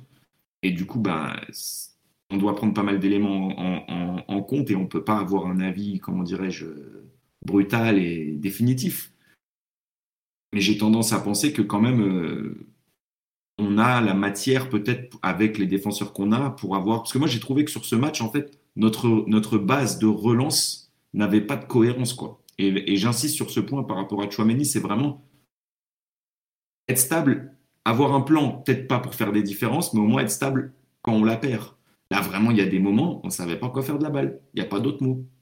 Et c'est problématique quand tu as un tel réservoir de, défenseurs, et même les milieux de terrain. Je vais dire un truc qui va peut-être sembler euh, grotesque, mais je pense qu'il ne l'est pas pour ne pas le citer, j'en discutais avec mon ami Simon Piotr aujourd'hui. Et vous savez de quel joueur il m'a parlé en me demandant s'il avait pas, pas, aurait pas eu un rôle à jouer dans cette équipe de France? Aurélien Capou. Etienne Capou, il est moins bon que Chouameni dans l'utilisation du ballon. Etienne Capou, il est moins bon que Chouameni dans l'utilisation du ballon et tout le vécu qu'il a avec Unai sur les transitions. Peut-être qu'il aurait pu faire mieux. Ce, joueur, ce genre de joueur, de profil, on n'y pense même pas en équipe de France. Je trouve que c'est problématique. En tout cas, il y avait, il y avait, enfin, je veux dire, des chances qu'il avait à, à disposition. C'était pas non plus l'équipe de U15 euh, régionale de Saint-Pierre-et-Miquelon, tu vois. Il avait quand même du Ah. matériel. C'est quand même C'est-à-dire qu'il renverse une finale de Coupe du Monde avec deux joueurs qui étaient à Guingamp et, et Nantes l'an dernier, ou il y a deux ans. Non, il renverse avec Coman et avec euh, et avec, euh, Ah non, avec Thuram, avec Thuram avec Thuram et Colomwani, et en face, ça te fait rentrer Dybala et Lautaro Martinez. Si tu veux Dybala, faire les il- comparaisons, c'est. Dybala, il a eu 12 fois le Covid, les remplaçants de la France. ouais, Le ouais. Tu vas pas comparer Dybala et Marcus Thuram, j'espère, euh, Victor. Bon, on va on va pas en arriver là quand même, Victor. Excuse-moi, mais le, le Bayern aujourd'hui sont sur Marcus Thuram, ils sont pas sur Dybala. hein. D'accord. Bon bah écoute, Non. une fois qu'on une fois non mais une fois qu'on a dit ça, qu'est-ce qu'on a dit en fait? Bah, moi, je, je. Ah, pas- Marcus Thuram, c'est pas pour jouer numéro 9 du Bayern, hein, c'est pour jouer peut-être remplaçant de Leroy Sané ou genre de choses. C'est... Je dis pas que Dybala, il est, je dis pas que Dybala, il est mauvais. Je dis que les, les remplaçants de l'équipe de France, c'est des joueurs qui ont une qualité athlétique et aussi technique et aussi intellectuelle qui est considérable. C'est juste ça que je dis. Mais je, en fait, et, euh, et du coup, je te pose la question directement. Je, j'ai la, j'ai- j'ai la sensation que c'est un problème. C'est, un problème? problème. Du coup, je te pose la question. C'est un problème par rapport au rendu collectif? Parce que juste, je voudrais comprendre. C'est Bah, en fait, le- oui, dire, niveau moyen du groupe de, de Deschamps. Excusez-moi, je digresse, mais je voudrais juste comprendre qui, en, en réalité, tu trouves est, est- est mineur par rapport au, à la qualité de son groupe. C'est ça. hein? Le niveau du groupe n'est pas moyen. Le niveau des remplaçants qui entrent sur le, sur le terrain hier, euh, pour moi, Kingsley Coman, c'est pas un joueur moyen. Après, peut-être que je vois le football de façon étrange, mais euh, Non, non, quand, quand je dis le niveau, le, le niveau moyen, je disais, ok, pardon, je n'ai pas été clair. Le niveau moyen du groupe est très élevé par rapport au rendu. C'est ça? Oui, je trouve. Et je trouve que c'est un problème aussi à d'autres égards. Mais bon, ça, c'est une digression qui nous emmènerait sur d'autres d'autres sujets. Mais oui, je, je trouve. Et je trouve que, il faut le dire, ça aurait pu se terminer beaucoup plus mal, ce match. Parce que, euh, encore une fois, il y a cette action avec, avec Dayot. Et bien sûr, il y a cette réaction. Il y a ce jeu long qui est une bonne réponse. Mais si on se met en empathie avec l'équipe adverse, euh, comment dirais-je? L'équipe adverse, bien sûr que l'Argentine, il serait passé à trois défenseurs, ils auraient éteint le feu, ils auraient réglé le problème. Moi, je suis certain que Scaloni, le sait, ça. Les gens qui lui reprochent, pour moi, ça n'a aucun sens. S'il ne l'a pas fait, c'est parce qu'il voulait garder une certaine mise en place sur le plan offensif. Du coup, pour moi, c'est Scaloni qui était, entre guillemets, peut-être je trouve trop d'excuses, mais désarmé, et Deschamps qui, à ce moment-là, a fait tout ce qui lui restait comme option, et c'est passé parce que, parce que, les, parce que les, joueurs l'ont, l'ont, comment dire, se le sont appropriés.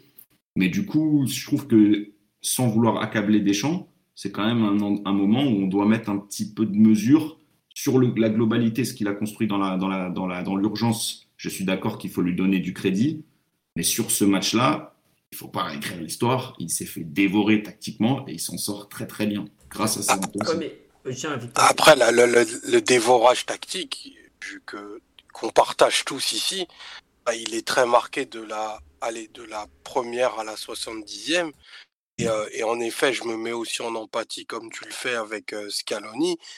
Enfin, sans un exploit de, de l'ami Martinez, le, le trophée là, là, moi je serais pas là, tu vois. Je serais sur les champs comme, euh, comme euh, des millions de personnes parce que Colomwani aura envo- nous aura envoyé sur la Lune. Et quand tu vois l'erreur qui est Le- faite par la défense centrale à ce moment-là, ça te donne une idée du miracle qu'en face, il a, il a, il a, auquel il a donné vie face à des joueurs d'une telle qualité. Parce que Mais, mais- moi, quand je vois. Varane s'évanouir après le but de l'Argentine, je me dis, mais quel dépassement de soi. On avait un mourant qui a joué une finale de Coupe du Monde, qui s'est évanoui pour donner un corner. Et vraiment, moi, j'ai sur cette scène-là, j'ai vraiment eu peur. Et pardon de t'avoir interrompu, Philo, c'est c'est la passion. On peut parler aussi de la qualité de. Upamecano sur la passe qu'il met à Randall sur, le, sur, le, sur ce fameux 1 contre 1. C'est- Tu me trouveras toujours du côté de ceux qui disent que Dayot Upamecano est un joueur générationnel. tu me trouveras toujours de leur côté. Non mais euh, tiens, il y, a quand même pas mal de remarques sur live parce que je vous lis, même si euh, Victor a beaucoup de choses à dire euh, sur la Scaloneta qui est devenue sa nouvelle équipe de cœur et à qui il n'a pas encore porté malheur. non, c'est vrai, Victor, tu, dis sur le travail de Deschamps, machin, par rapport à, à Scaloni. et d'ailleurs, une personne qui dit effectivement Scaloni lit remarquablement les adversaires avant les matchs. ça, c'est quelque chose qu'on a. je sais pas qui est son analyste vidéo qui lui fait le travail de scouting, mais il ils, font un travail remarquable en avant-match. Mais c'est vrai que tu parles beaucoup de la qualité des, joueurs de l'équipe de France, et moi je te rejoins, il y a, probablement de meilleurs joueurs dans l'équipe de France que dans l'équipe d'Argentine. Mais c'est vrai que je trouve que tu, tu sous-estimes peut-être le, manque de vécu de cette équipe de France en fait. C'est, tu vois par exemple, euh, tu dis ouais on savait pas quoi faire du ballon à la relance euh, contre, euh, là merde, contre l'Argentine hier après-midi. Mais cette équipe, elle a 7, 8, 8 matchs en commun. Euh, je n'ai pas l'impression qu'elle ait eu le temps de travailler quoi que ce soit. Parce que notamment, je pense qu'ils étaient beaucoup, beaucoup, beaucoup plus malades qu'on ne l'imagine.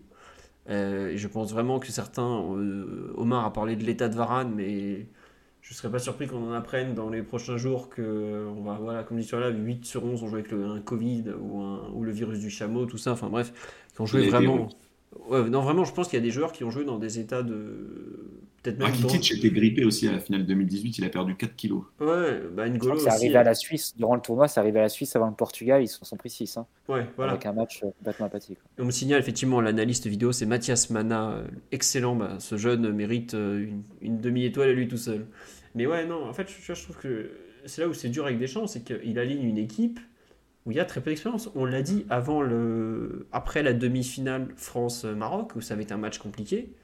La défense centrale, elle avait joué 60 minutes ensemble avant d'aller en demi-finale de Coupe du Monde. 60 minutes, mais c'est ridicule 60 minutes. La Scaloneta, elle a trois, elle, ça fait trois ans qu'elle fonctionne plus comme un club que comme une sélection. Et du coup, justement, par rapport à ça, excuse-moi, je t'interromps.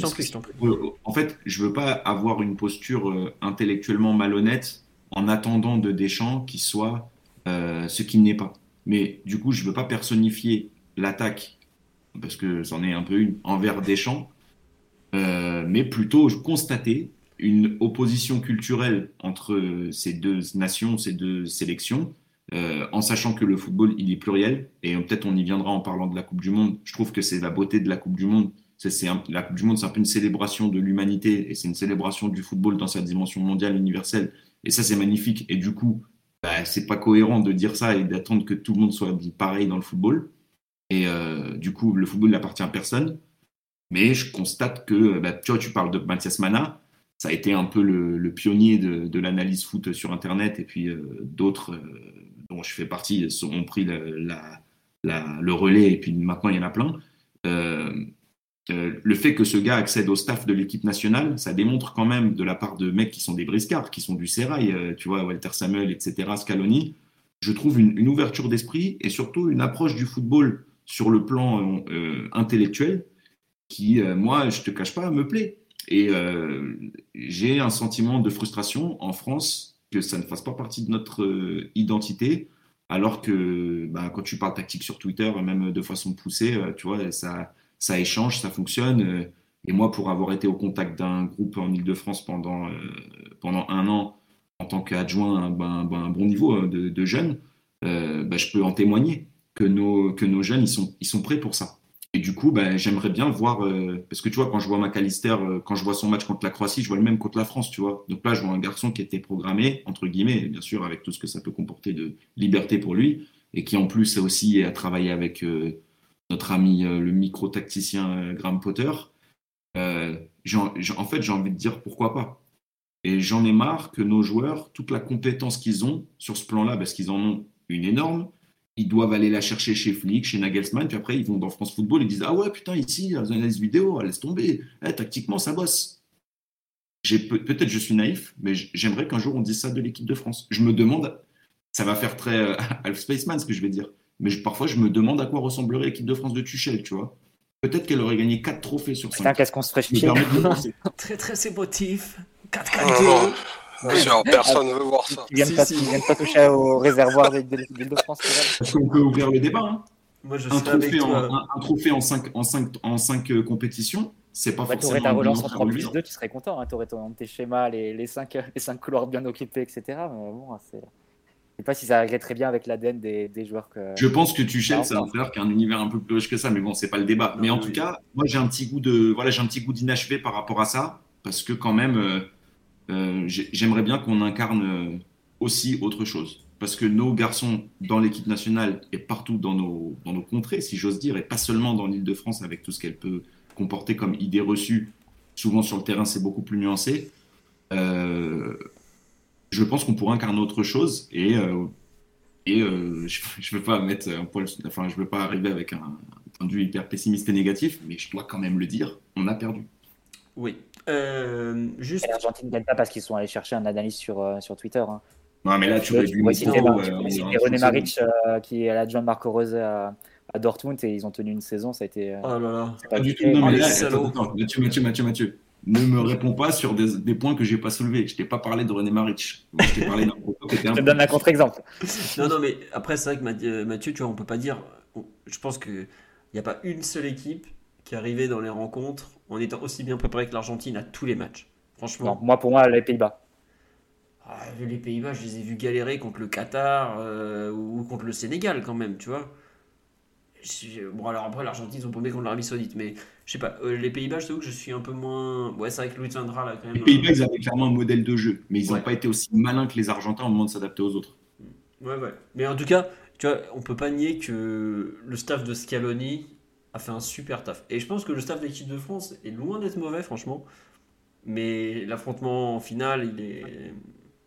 Sur les bancs de touche, euh, alors Deschamps fait un très bon coaching et surtout il a le courage de le faire euh, bah, vite, tu vois, il attend pas à 40e minute, bam, il fait deux changements, tant pis de, de cramer un, un temps de changement et de faire deux changements d'un coup, mais au moins il fait des changements et c'est bien ce qu'il fait. tu. En plus, il fait des changements qui payent.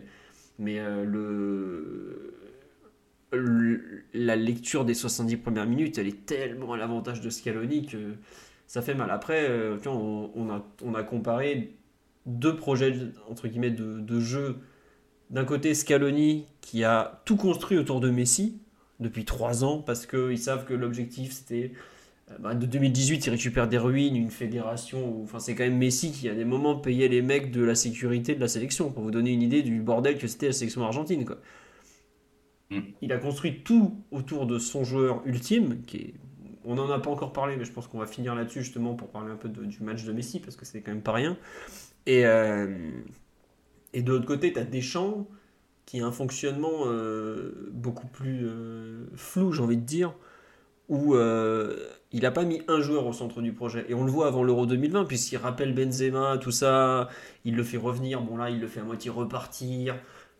Voilà, mais je trouve qu'en fait, tu as d'un côté Deschamps qui a géré beaucoup plus de, joueurs de façon... sans donner vraiment du leadership, puisque est-ce que le vrai leader de l'équipe de France, finalement, il n'était pas à Turin en train de faire travailler son genou ou ses ischio-jambés, je sais même plus ce qu'il a de pété, euh, pauvre Pogba, ou son marabout, je ne sais plus. Mais euh, Scaloni a vraiment eu, bon dans son approche globale, en fait, à savoir, on va construire une équipe autour de Messi, par et pour Messi, en fait. Et c'est pour ça que, Victor, tu as raison quand tu dis qu'ils ont moins de talent, parce que je regrette euh, Otamendi, même s'il a été bon et de Benfica, ça reste un, un mec que Guardiola a foutu à la porte il y a bientôt quoi, deux ans, trois ans. Euh, Romero, il, il crève pas l'écran en Angleterre non plus. Enfin, il y a beaucoup de joueurs moyens. Euh, Il joue quand même 120 minutes avec l'arrière gauche de l'Olympique Lyonnais. hein. Faut, faut s'en rendre compte. Euh, et je- Et comme par hasard, ça se Bah, passe la- bien. L'équipe de France joue 60 minutes avec un milieu de terrain hein, euh, en poste d'arrière gauche. Oui, bon, ouais, enfin un milieu de terrain qui est un peu plus de. Et je pense que Tagliafico au départ. Et il, il sait pas trop. Liga avait joué une Bon, fois, je deux sais, fois. En présent. Mais pas- U17 aussi, en U17. Non, mais bref, peu importe. Ce que je veux dire, c'est que dans son approche, Scaloni de baser une équipe autour d'une individualité, un peu comme on construit une équipe de club au final, et Deschamps de créer un peu ce groupe de. Deschamps, je trouve, a adopté un peu le modèle. euh, Pas France 98, parce que de Jacquet avait quand même construit beaucoup de choses autour de Zidane, mais un peu quand même, le, un peu le fonctionnement de l'équipe de France comme ça, de la fin des années 90, celle qu'il a connue, hein, tout simplement, où euh, bah, c'était un groupe très fort, mais il n'y avait pas une individualité au-dessus des autres. Et c'est peut-être ça finalement qui aujourd'hui. euh, Est-ce que les idées de jeu de Deschamps se sont pas perdues au fur et à mesure bah, qu'il devait changer des joueurs, qu'il en ramenait d'autres, etc. etc. Ah, L'équipe de France a eu Moi, je pense que moins c'est de continuité idée sur le plan contre idée. effectif. Oui, voilà. Oui, C'est euh, pas, pas, pas idée contre idée pour moi. Le truc, c'est plus méthode contre méthode. Mm. Parce que tu parles de Taliafico, la façon dont Taliafico il s'intègre à l'équipe, on a vu le commentaire de Diego Simeone avec tout le respect et l'admiration qu'on a pour lui, qui n'était pas très inspiré, celui qu'on a lu euh, sur ses lèvres. Taliafico a été, a été excellent. Euh, Attends, c'est quoi ça? J'ai loupé ce truc. Tu te souviens, eh ben, quand on, est- on a, enfin, c'était Mathieu, je crois, qui l'avait posté dans le, dans le groupe. Je. Euh, en gros, on, on lit sur les lèvres de, de Cholo euh, quand il apprend que Tagliafico va être titulaire, que ça lui, ça lui parle pas trop en tant qu'Argentin. D'accord. et, euh, Ouais, ils ils m'ont dit et il est, il est désespéré. Il- Et ben, tu vois, c'est c'est euh, c'est qu'il y a quelque chose qui lui a échappé, parce que bon, euh, visiblement, ça n'a pas trop posé de problème, même si Randall lui, a posé- lui en a posé des problèmes à Tagliafico, et d'ailleurs, ils se sont livrés un, un très beau duel. Euh, mais euh, qu'est-ce que Non, je voulais dire revenir, t'étais sur. C'est pas idée idée, voilà. Griezmann, en fait, sur, sur Messi, je dis pas que Griezmann-Messi, c'est la même chose, parce que évidemment, Mbappé, c'est pas Alvarez, euh, même si Alvarez a été, a été très bon. C'est quand même un peu la même chose. Tu as quand même Griezmann qui va endosser, même si là c'est un peu plus improvisé, le rôle du gars à qui on donne le ballon dans les pieds. Et Mbappé qui va représenter une menace dans la profondeur terrible. Et aussi, quand on lui donne le ballon dans les pieds, il a fait de très bonnes choses. Et je pense qu'il faut aussi qu'on en parle du registre de Mbappé qui est tellement, tellement plus large et qui, qui, euh, doit, et on, et on doit en parler. Et, euh, et du coup, par rapport à ce truc de. Moi, je trouve qu'on peut faire une comparaison Griezmann-Messi et dire que Messi a été mieux protégé que euh, Griezmann l'a été. Et c'est là où, quand je parle de Chouameni, j'attends pas qu'il se transforme en Busquets. Par contre, au moment de colmater les brèches, sentir les coups, voir les courses, là, il aurait pu mieux faire. À qui la faute Je sais pas, mais c'est un constat que je fais. Ouais. Juste, euh, on en est quand même à une heure et demie. On a beaucoup pas. On s'est pas mal éloigné du match là, malgré tout. Euh, Peut-être on, dit un petit mot sur le fait que bon, on a quand même un, Parisien champion du monde, même si bon, l'OL aussi en a un, c'est pas grave. hein. Euh, un petit mot quand même sur, sur Léo Messi qui finit donc le- la Coupe du Monde vainqueur, qui finit à la soulever le trophée auquel il a tant, après lequel il a tant couru. Euh, il finit meilleur joueur. mais- Bon, après ça, honnêtement, euh, il n'y a, il y a pas grand chose à. Il, il gagne la Coupe du Monde. Il marque, si je me trompe pas, tous les matchs ou pas loin. Euh, on peut difficilement lui. Non, il doit pas... non, il marque pas contre les Pays-Bas, je crois. Ah, il faut dire que quand même, a, eu, a droit à un penalty cadeau à tous les matchs. hein. Ouais, bon, voilà. souligner. Ou D'ailleurs, une personne La passe D, la passe D, c'est quand même un butin contre les Pays-Bas. Ouais, c'est vrai. Bon, enfin bref, peu importe. Mais ce que je veux dire, c'est que c'est. on- Autant en 2014, on était genre, ouais, bon, ok, il a les sponsors qui vont bien. Autant là, il n'y a pas grand chose à. Il n'y a pas de vol, quoi. Voilà. Euh, Peut-être un petit mot sur. euh, pour finir un peu sur ce France-Argentine, sur le- la performance de, de Messi.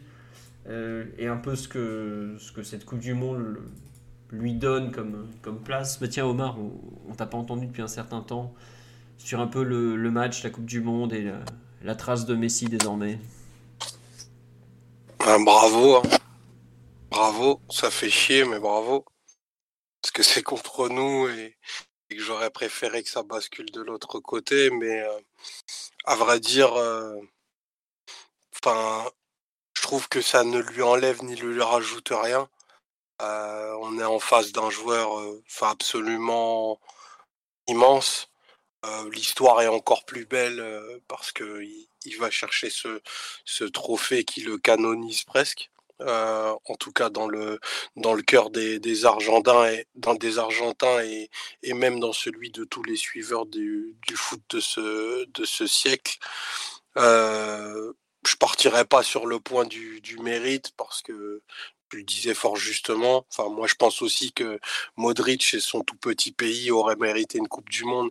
Et il y a énormément de joueurs qui, pour ce qu'ils ont été, ce qu'ils représentent, auraient pu aussi toucher ce, ce trophée-là. Et pour Messi, c'est en- c'est encore plus particulier. Lui qui a tellement tout eu, qui ait eu quelque chose qui se, qui se refuse à lui, ça, ça l'humanisait presque. Là, euh, là, la boucle est bouclée. Euh, ça fait des ça fait des belles images. Ça fait un, joueur qui sera très très très difficile d'aller d'aller déloger et probablement euh, enfin en tout cas dans mon sens euh, encore très chanceux d'avoir été contemporain d'un joueur pareil licencié du Paris Saint-Germain.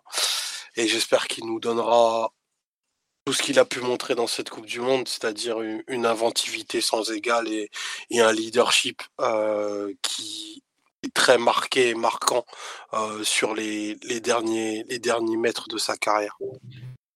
Ouais, bah tiens, c'est marrant ce que tu dis parce qu'il y a des gens qui s'inquiètent un peu de, de quel Léo Messi le PSG va récupérer, qu'est-ce qu'il va faire. vous êtes un peu inquiet Enfin, c'est vrai qu'il y a un côté. En fait, limite, je trouve qu'il y a un côté presque Zidane 2006 à cette finale. Savoir, bon, Zidane perd, mais c'est son dernier match. Il part avec perte, fracas et torse de Materazzi sur le, front. Mais, euh, mais si là, euh, tout. Qu'est-ce, comment dirais-je Qu'est-ce qu'il peut faire de plus en fait maintenant Moi, je me pose la question aussi. En fait, le truc, c'est que d'un côté, je me dis, il a tout fait. Là, maintenant, on peut le dire, c'est.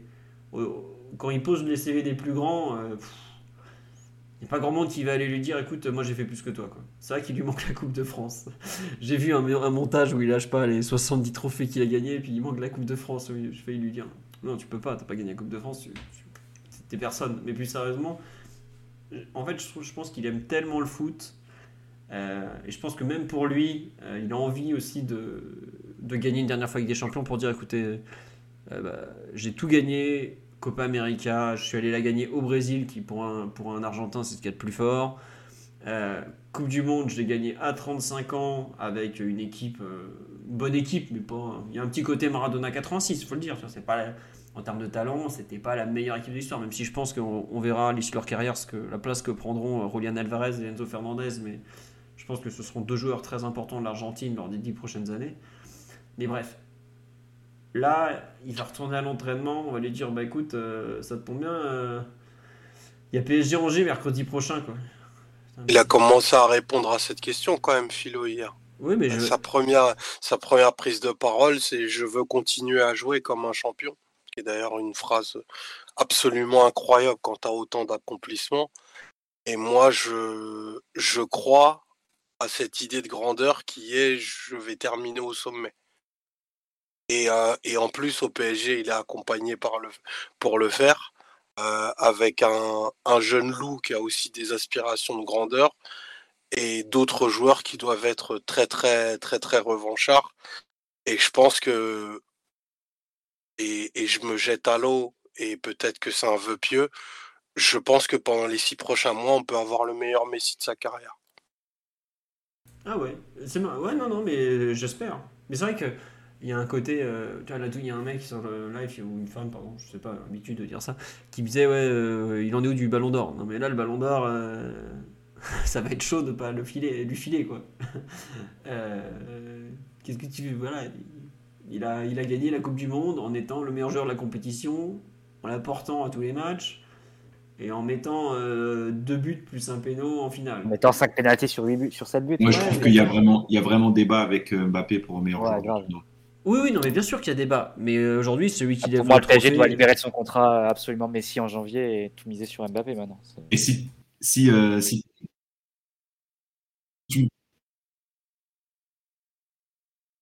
Bah, J'étais sérieux pour virer Messi et Neymar il y a six mois. Hein, donc, euh... J'espère que le public français du parc sifflera Messi quand il présentera la Coupe du Monde. non, je mais. Euh... Non, bah, après, c'est une vraie question, mais de toute façon, le PSG va vouloir euh, prolonger Messi sans doute. Après, il y a, y a, toujours la question de comment tu veux, si tu veux vraiment construire autour de Mbappé. Euh, parce que, malgré tout, je trouve quand même que sur un match comme hier, ok, les, les titres ils sont pour Messi, mais l'homme de la finale, c'est Mbappé. Hein. Et si, si, vous me permettez la comparaison, je trouve qu'hier, Maradona, c'était un peu Mbappé. C'était un peu Mbappé, euh, Maradona 90, c'était un peu Mbappé hier, je trouve. Ah, ça, ça, se tient, hein, ce que tu dis, Victor, franchement. Le, le côté un peu rébellion dans l'adversité, etc. Ouais, développe Dans le sens où c'est où c'est le vilain de l'histoire, c'est ça? Ouais. Hum. À part qu'il n'y a pas les insultes pour euh, la maman, mais sinon c'est un peu la même chose. Oh, il a lâché un héros des putains à un moment quand même, je crois, il me semble. Ah oui. C'est vrai que ce, ce, jeune est à l'aise dans la langue de Cervantes. Euh, non, mais, après c'est une vraie question de ce que doit faire le PSG. Après le PSG, ils vont sans hésiter vouloir prolonger Messi parce que ça paraît euh, nécessaire sur le plan commercial, de l'exposition, etc. Quant à pas encore les revenus d'un très grand stade ou les revenus de la Ligue 1, etc. Maintenant, sur le plan sportif, ben, tu resteras toujours dans le, côté bancal dont on parle depuis, euh, depuis un an et demi. Hein, ça ne va pas disparaître. Et je je suis pas sûr de partager l'optimisme de, Omar sur euh, Messi en Ligue des Champions parce que ça fait à peu près 4 ou 5 ans que Messi fait plus rien en Ligue des Champions à partir de février. Les choses telles qu'elles sont. Donc, euh, un joueur qui est dépassé dans ce que réclame la Ligue des Champions, c'est-à-dire où et qui sont des exigences qui ont absolument rien à voir avec, avec la Coupe du Monde. Le, la Ligue des Champions, toutes les équipes pressent, pressent fortes, savent relancer, ont des, beaucoup des, des routines et des mécanismes de collectif qui sont beaucoup plus développés qu'en sélection et elles peuvent te mettre échec et mat très facilement avec un joueur qui travaille pas comme Messi. Et, c'est le contexte est totalement différent. C'est ça, donc ça ça a rien à voir et j'aurais beaucoup beaucoup de mal à transposer ce que Messi a fait durant la Coupe du Monde. Excellent et tu as quand même la moitié des buts sur penalty. À un moment c'est factuel aussi. Hein. Euh, j'aurais beaucoup beaucoup de mal à transposer sur la Ligue des Champions et pour moi le le, joueur majeur pour la Ligue des Champions pour le PSG, ça doit rester Mbappé, c'est sur ce qu'il a pu faire sur les, années précédentes. Et et comme le PSG, pour des raisons contractuelles, des raisons d'exposition, etc., ne peut pas vraiment construire autour de Mbappé, tu resteras dans le, truc bancal et tu auras une équipe qui sera forcément sur un fil. Je ne pense pas du tout que le fait d'avoir eu un, grand Messi, un grand Mbappé, et on peut supposer un Neymar dans, la même forme qu'avant la, Coupe du Monde, soit une garantie pour le PSG d'aller loin en Ligue des Champions parce que ça t'implique trop de choses sur le plan collectif pour, euh, ne pas que ça se paye face à des équipes qui sont plus rodées que toi. Donc, euh, moi je ne ferais pas forcément le lien entre ce qu'a pu faire Messi et le, succès qui paraît écrit du PSG. Tout ça parce que tu as eu les deux meilleurs joueurs de la finale hier. Donc, euh, en réalité, non, peut-être que Di Maria aussi fait une finale aussi à, un niveau proche. Je sais pas ce que vous en pensez, mais dans la, dans la Coupe du Monde de Messi, je te rejoins totalement sur le fait qu'il faut pas transposer ça au, PSG, parce que c'est déjà c'est un mois d'un côté, ou dix de l'autre, enfin voilà. Mais je trouve que ce qui est rassurant dans la Coupe du Monde de Messi, c'est que sur des matchs d'une intensité euh, vraiment très forte, qui est probablement au niveau Ligue des Champions, si ce n'est supérieur, parce que faut le dire, les mecs ils se mettent minables pour les rencontres de Coupe du Monde. Ils finissent. trouve intensité supérieure Ligue des Champions, Philo? Ah, franchement. Émotionnellement. Ah, dans les duels, vous vous rendez pas compte. Émotionnellement, ouais, je suis d'accord, mais face au Bayern, je pense que ça n'a rien à voir. Hein. Ah, mais. Parce que tu aucun match type face, comme ce qu'on aura face au Bayern. Mais tu, mais tu as vu comme les joueurs en face, ils, ils, allaient sur lui, comme ils tenaient sur ses jambes et tout. Souvenez-vous, l'an dernier, il se fait. Euh, quand il se fait balancer par Luka Modric à Madrid, vous avez vu là les charges contre lesquelles il a tenu? Alors hier, il y a des moments, ouais, ouais Coman qui vient de rentrer en jeu, qui a joué 60 euh, minutes du tournoi, il le balance à l'épaule. Ok, super. Enfin, évidemment qu'il va perdre des duels. Mais je trouve que ce qu'il a été capable de faire, d'encaisser dans les chocs, dans les duels, de repartir de l'avant, etc., etc. Moi, je trouve que c'est, je rejoins Omar dans le sens où tu peux espérer un joueur qui est, qui est physiquement à un très bon niveau. Pour moi, c'est ça la plus grosse inquiétude, c'est à quel point il va être euh, là physiquement, euh, être en mesure de refaire ça. Après, oui, effectivement, le jeu, c'est beaucoup moins structuré en Coupe du Monde parce que bah, les sélectionneurs ont moins de temps pour travailler avec les, clubs. Qu'une sélection, bah, tu prends avec les joueurs que tu as, tu peux pas recruter, tu peux pas acheter un joueur qui va, dont tu as besoin en termes de profil. Mais moi, je trouve que la Coupe du Monde de Messi est franchement intéressante dans l'envie le, dans qu'il a démontré, dans le fait de ne pas subir les rencontres. Euh, je sais pas si vous vous rappelez à Madrid, quand on prend le premier but ou le deuxième, euh, enfin le mec était, il est perdu sur le terrain, il se demande ce qu'il fout là. là, hier, quand il se fait. Euh, attends, attends juste regarde. Hier, quand il y a 2-2, il coule pas. Hein. Alors certes, il n'est pas, il pas resplendissant, mais je trouve qu'il coule pas, il décroche pas et tout. J'ai l'impression d'un joueur. Tu auras toujours la même problématique d'avoir un joueur à 7 km par match, à côté d'un joueur comme Mbappé qui va pas redescendre à côté d'un joueur comme Neymar, il faudra voir son état de forme.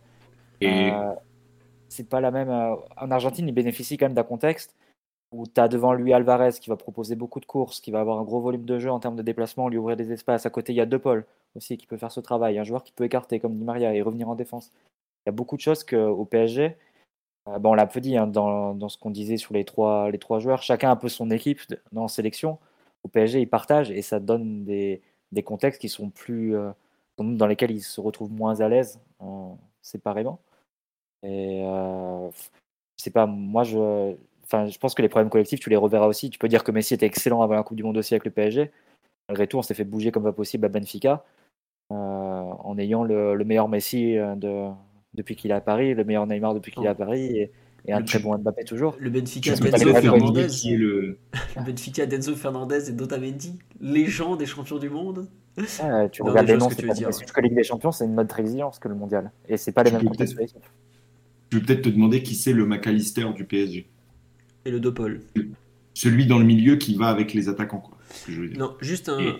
Ouais, enfin, Juste un tout petit point philo sur Messi. Il a pris des coups pendant ce mondial et il en a donné aussi. Contre les Croates, Messi fait un paquet de fautes tactiques quand il sent qu'il va y avoir un, déséquilibre. Il est dans ce projet. C'est pas seulement un projet à son service. Mais t'as as raison, as raison. C'est vrai que. En on l'a vu un peu plus défendre cette saison avec le PSG, mais c'est vrai qu'il était. Euh, je trouve qu'il était très inspirant pour les pour les Argentins en général, euh, ce, Messi. Quoi. Et ça a été un vrai guide en fait. En revanche, euh, on me dit vous comparez des choses qui ne se comparent pas. Évidemment, on est dans la projection la plus totale, on est dans voilà, quand Omar il dit que ça va peut-être être le meilleur Messi de sa carrière, évidemment qu'on est dans l'intuition. Il y a Mathieu qui pense totalement le contraire. Donc oui, voilà, on n'est pas en train. De... Moi, moi, moi, je crois, moi, je crois en la grâce en fait. Je crois en des, je crois en des choses impalpables. Je crois en la grandeur. Je crois en ces trucs-là. Non mais, Omar, tu m'as déjà fait le coup avec Pochettino qui marche sur les braises. tu arrêtes avec tes citrons, tes conneries. Ça, a donné six mois d'un football totalement incroyable. Et, euh, et j'ai envie de me dire que la, revanche qui va animer certains des, joueurs majeurs du club, plus l'état de flow, pour, pour paraphraser quelque chose qui vient des sports de combat, va vivre Messi, peut, peut renverser quelques montagnes, malgré les limites structurelles qu'évoquait Mathieu, que je n'ignore pas, euh, qui sont bien réelles, mais j'ai bien envie de croire à, un truc impossible, tu vois. Genre, et, et Omar, qu'est-ce que tu penses de les, Qu'est-ce que tu penses de l'esprit de revanche qui va animer Pablo Sarabia et Carlos Soler après leur euh, pénalty raté face, je, je pense, je pense que la, la, Coupe du Monde est un parfait endroit pour redimensionner, comme tu le dis souvent. Euh, je pense que doivent se sentir infiniment petits du coup et navré pour ces jeunes d'avoir raté euh, un TAB. Ouais, tiens, juste un truc sur. là, on parle de Messi, mais aussi et c'est comme tu l'as dit, Mathieu, c'est peut-être le, plus grand joueur du match, c'est Mbappé. C'est, ça, moi, il y a un truc qui me fait plus peur. Bon, l'état de Messi, on verra. Euh, moi, je pense vraiment qu'il décrochera pas parce qu'il a que le foot dans sa vie et qu'il aime trop ça. Mais non, mais c'est vrai, c'est pas méchant. Hein. Je, ne veux pas faire semblant. Moi aussi, ça prend une part importante de ma vie, donc euh, je vais pas lui en vouloir. Hein. Bref, euh, un autre niveau évidemment. Mais Mbappé, c'est compliqué pour lui, je trouve. C'est qu'il arrive, c'était son trophée, ça ne l'est plus. Il est dans la discussion du meilleur joueur du monde face à un autre joueur qui va être, la, qui va être désormais son partenaire. Je ne sais pas comment vous la voyez, la, suite de la saison de Mbappé, euh, où ça fin... enfin, l'enchaînement final perdu où il est le meilleur joueur, de toute façon, plus ou moins. Euh, voilà, qu'on peut en parler. Mais c'est en tout cas un, un débat qu'on peut avoir, en tout cas. Et maintenant, devoir porter le PSG avec un mec qui t'a battu, je sais pas, j'avoue que je, pense à la situation de Mbappé. Est-ce qu'il va avoir du ressentiment, de la jalousie? Je sais que, par exemple, la, Coupe du Monde 2018, pardon, dans la relation entre Mbappé et Neymar, ça a été quelque chose qui a changé beaucoup de choses. Dans le sens où de Neymar et le grand frère de Mbappé, il y a eu soudainement de la jalousie, parce que l'un a gagné le trophée que l'autre espérait tant. Est-ce que vous... avoir en plus quelque chose d'assez malsain autour du Ballon d'Or parce que Mbappé peut dire que les succès du PSG vont plus bénéficier à Messi dans l'idée du Ballon d'Or qu'à lui. Donc, euh, à moins que lui prenne vraiment toute la couverture dans les matchs à élimination directe, que ce soit lui qui marque les pénalties, il est but décisif, etc. Euh, c'est compliqué. Hein. Ça, tu le sais quand tu alignes les trois, quand tu euh, ramènes dans le même club et les trois joueurs qui sont les trois phares de leur sélection. Donc, c'est bah, c'est pas facile à gérer. Ce qu'on me dit sur le live, c'est que tout le monde dit ouais, j'ai totalement confiance dans le niveau de professionnalisme de, de Kylian ou sa détermination. Moi, je, j'ai pas de, de, doute pardon, par rapport à ça. J'ai plus un doute en fait par rapport à sur le terrain, comment ça va se passer entre Messi et Mbappé. On voit que jusque-là, Messi a toujours servi Mbappé, les yeux fermés, Messi au-dessus de ça globalement. On l'a toujours dit dans les bisbilles un peu collectifs du PSG, les Argentins qui donnaient pas assez le ballon à Hakimi, Neymar, Mbappé qui des fois faisaient les crétins sur le terrain, je repense à PSG Juve notamment. Voilà. Messi, il a toujours été en dehors de ça, il a toujours filé le ballon au mec qui était le mieux placé. Il en a rien à foutre des nationalités, des embrouilles, il est hors de tout ça. Il est au-dessus de ça. Mais je sais pas là justement comment, ça, comment Mbappé va, vivre justement d'être euh, entre guillemets de nouveau dans l'ombre alors que c'était le joueur numéro un de cette équipe. Ouais Omar? Non, il n'y a pas, a pas d'ombre philo. Déjà, je pense que rien n'a jamais abattu durablement ce, ce jeune, qui là sort de cette Coupe du Monde en étant hors Messi, qui n'est désormais plus un joueur de foot. le plus grand joueur du monde euh, de façon indiscutable. Et c'est marrant de voir comment nos discussions parisiano-centrées ne font pas du tout écho à, ce qui peut se dire de lui dans le, reste du monde. Euh, juste avant qu'on commence le, le, podcast, j'ai un pote qui m'a partagé un, tweet de Rio Ferdinand euh, qu'il faudrait peut-être qu'on remette dans le chat, mais qui, je trouve, résume admirablement euh, l'écho, euh, l'impact et aussi le respect qu'il inspire à, tous les adversaires. je parle au-delà des, plans spécifiques qu'il y a eu et qui ont globalement eu peu d'écho parce qu'il a toujours eu un impact sur le résultat, que ce soit en, marquant ou en créant des situations préférentielles pour ses adversaires. Aujourd'hui, Mbappé est le joueur de football au monde numéro un. Pas que ça plaise ou non, qu'on ne l'apprécie ou pas parce qu'il dégage quelque chose qui, qui, vous chatouille pas les, les papilles ou même le, le cœur. C'est le joueur numéro un du monde devant, enfin devant Cristiano Ronaldo, devant Neymar, qui, qui sont désormais un cran au-dessus de lui parce que c'est le joueur qui a le plus grand pouvoir de décision et de vie ou de mort sur une rencontre à, l'échelle mondiale, et peu importe le niveau. C'est-à-dire les wagons de but qu'il mettait en Ligue 1, à n'importe quel moment, dans n'importe quelle situation, il a fait la même chose en Ligue des Champions, il a désormais fait la même chose en, Coupe du Monde. Euh, il a été, à mon sens, très vite euh, trop caricaturé comme un joueur qui était simplement une menace unique dans la profondeur.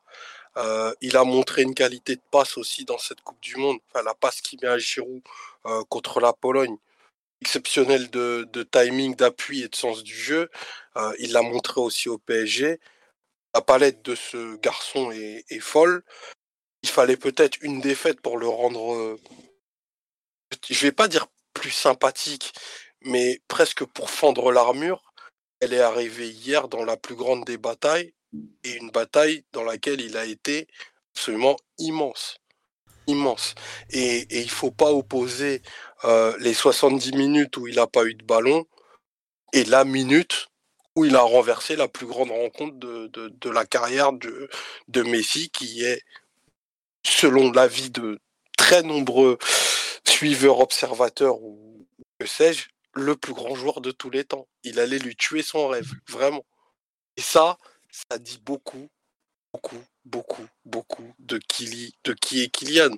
Cette espèce de feu qu'il a, euh, de ne jamais abandonner, d'être ultra digne dans la défaite. Pourtant, ça se voyait qu'il était marbré. On ne peut pas faire autrement au PSG que de platement reconnaître que c'est le plus grand désormais et que bah, l'équipe, les choix doivent être faits pour lui donner les meilleures options possibles. Je pense que Messi, comme tu l'as dit justement, est au-dessus de ça. Désormais, il, plane et il va nous accompagner lentement vers la, sortie, mais je pense qu'il a quand même encore à donner.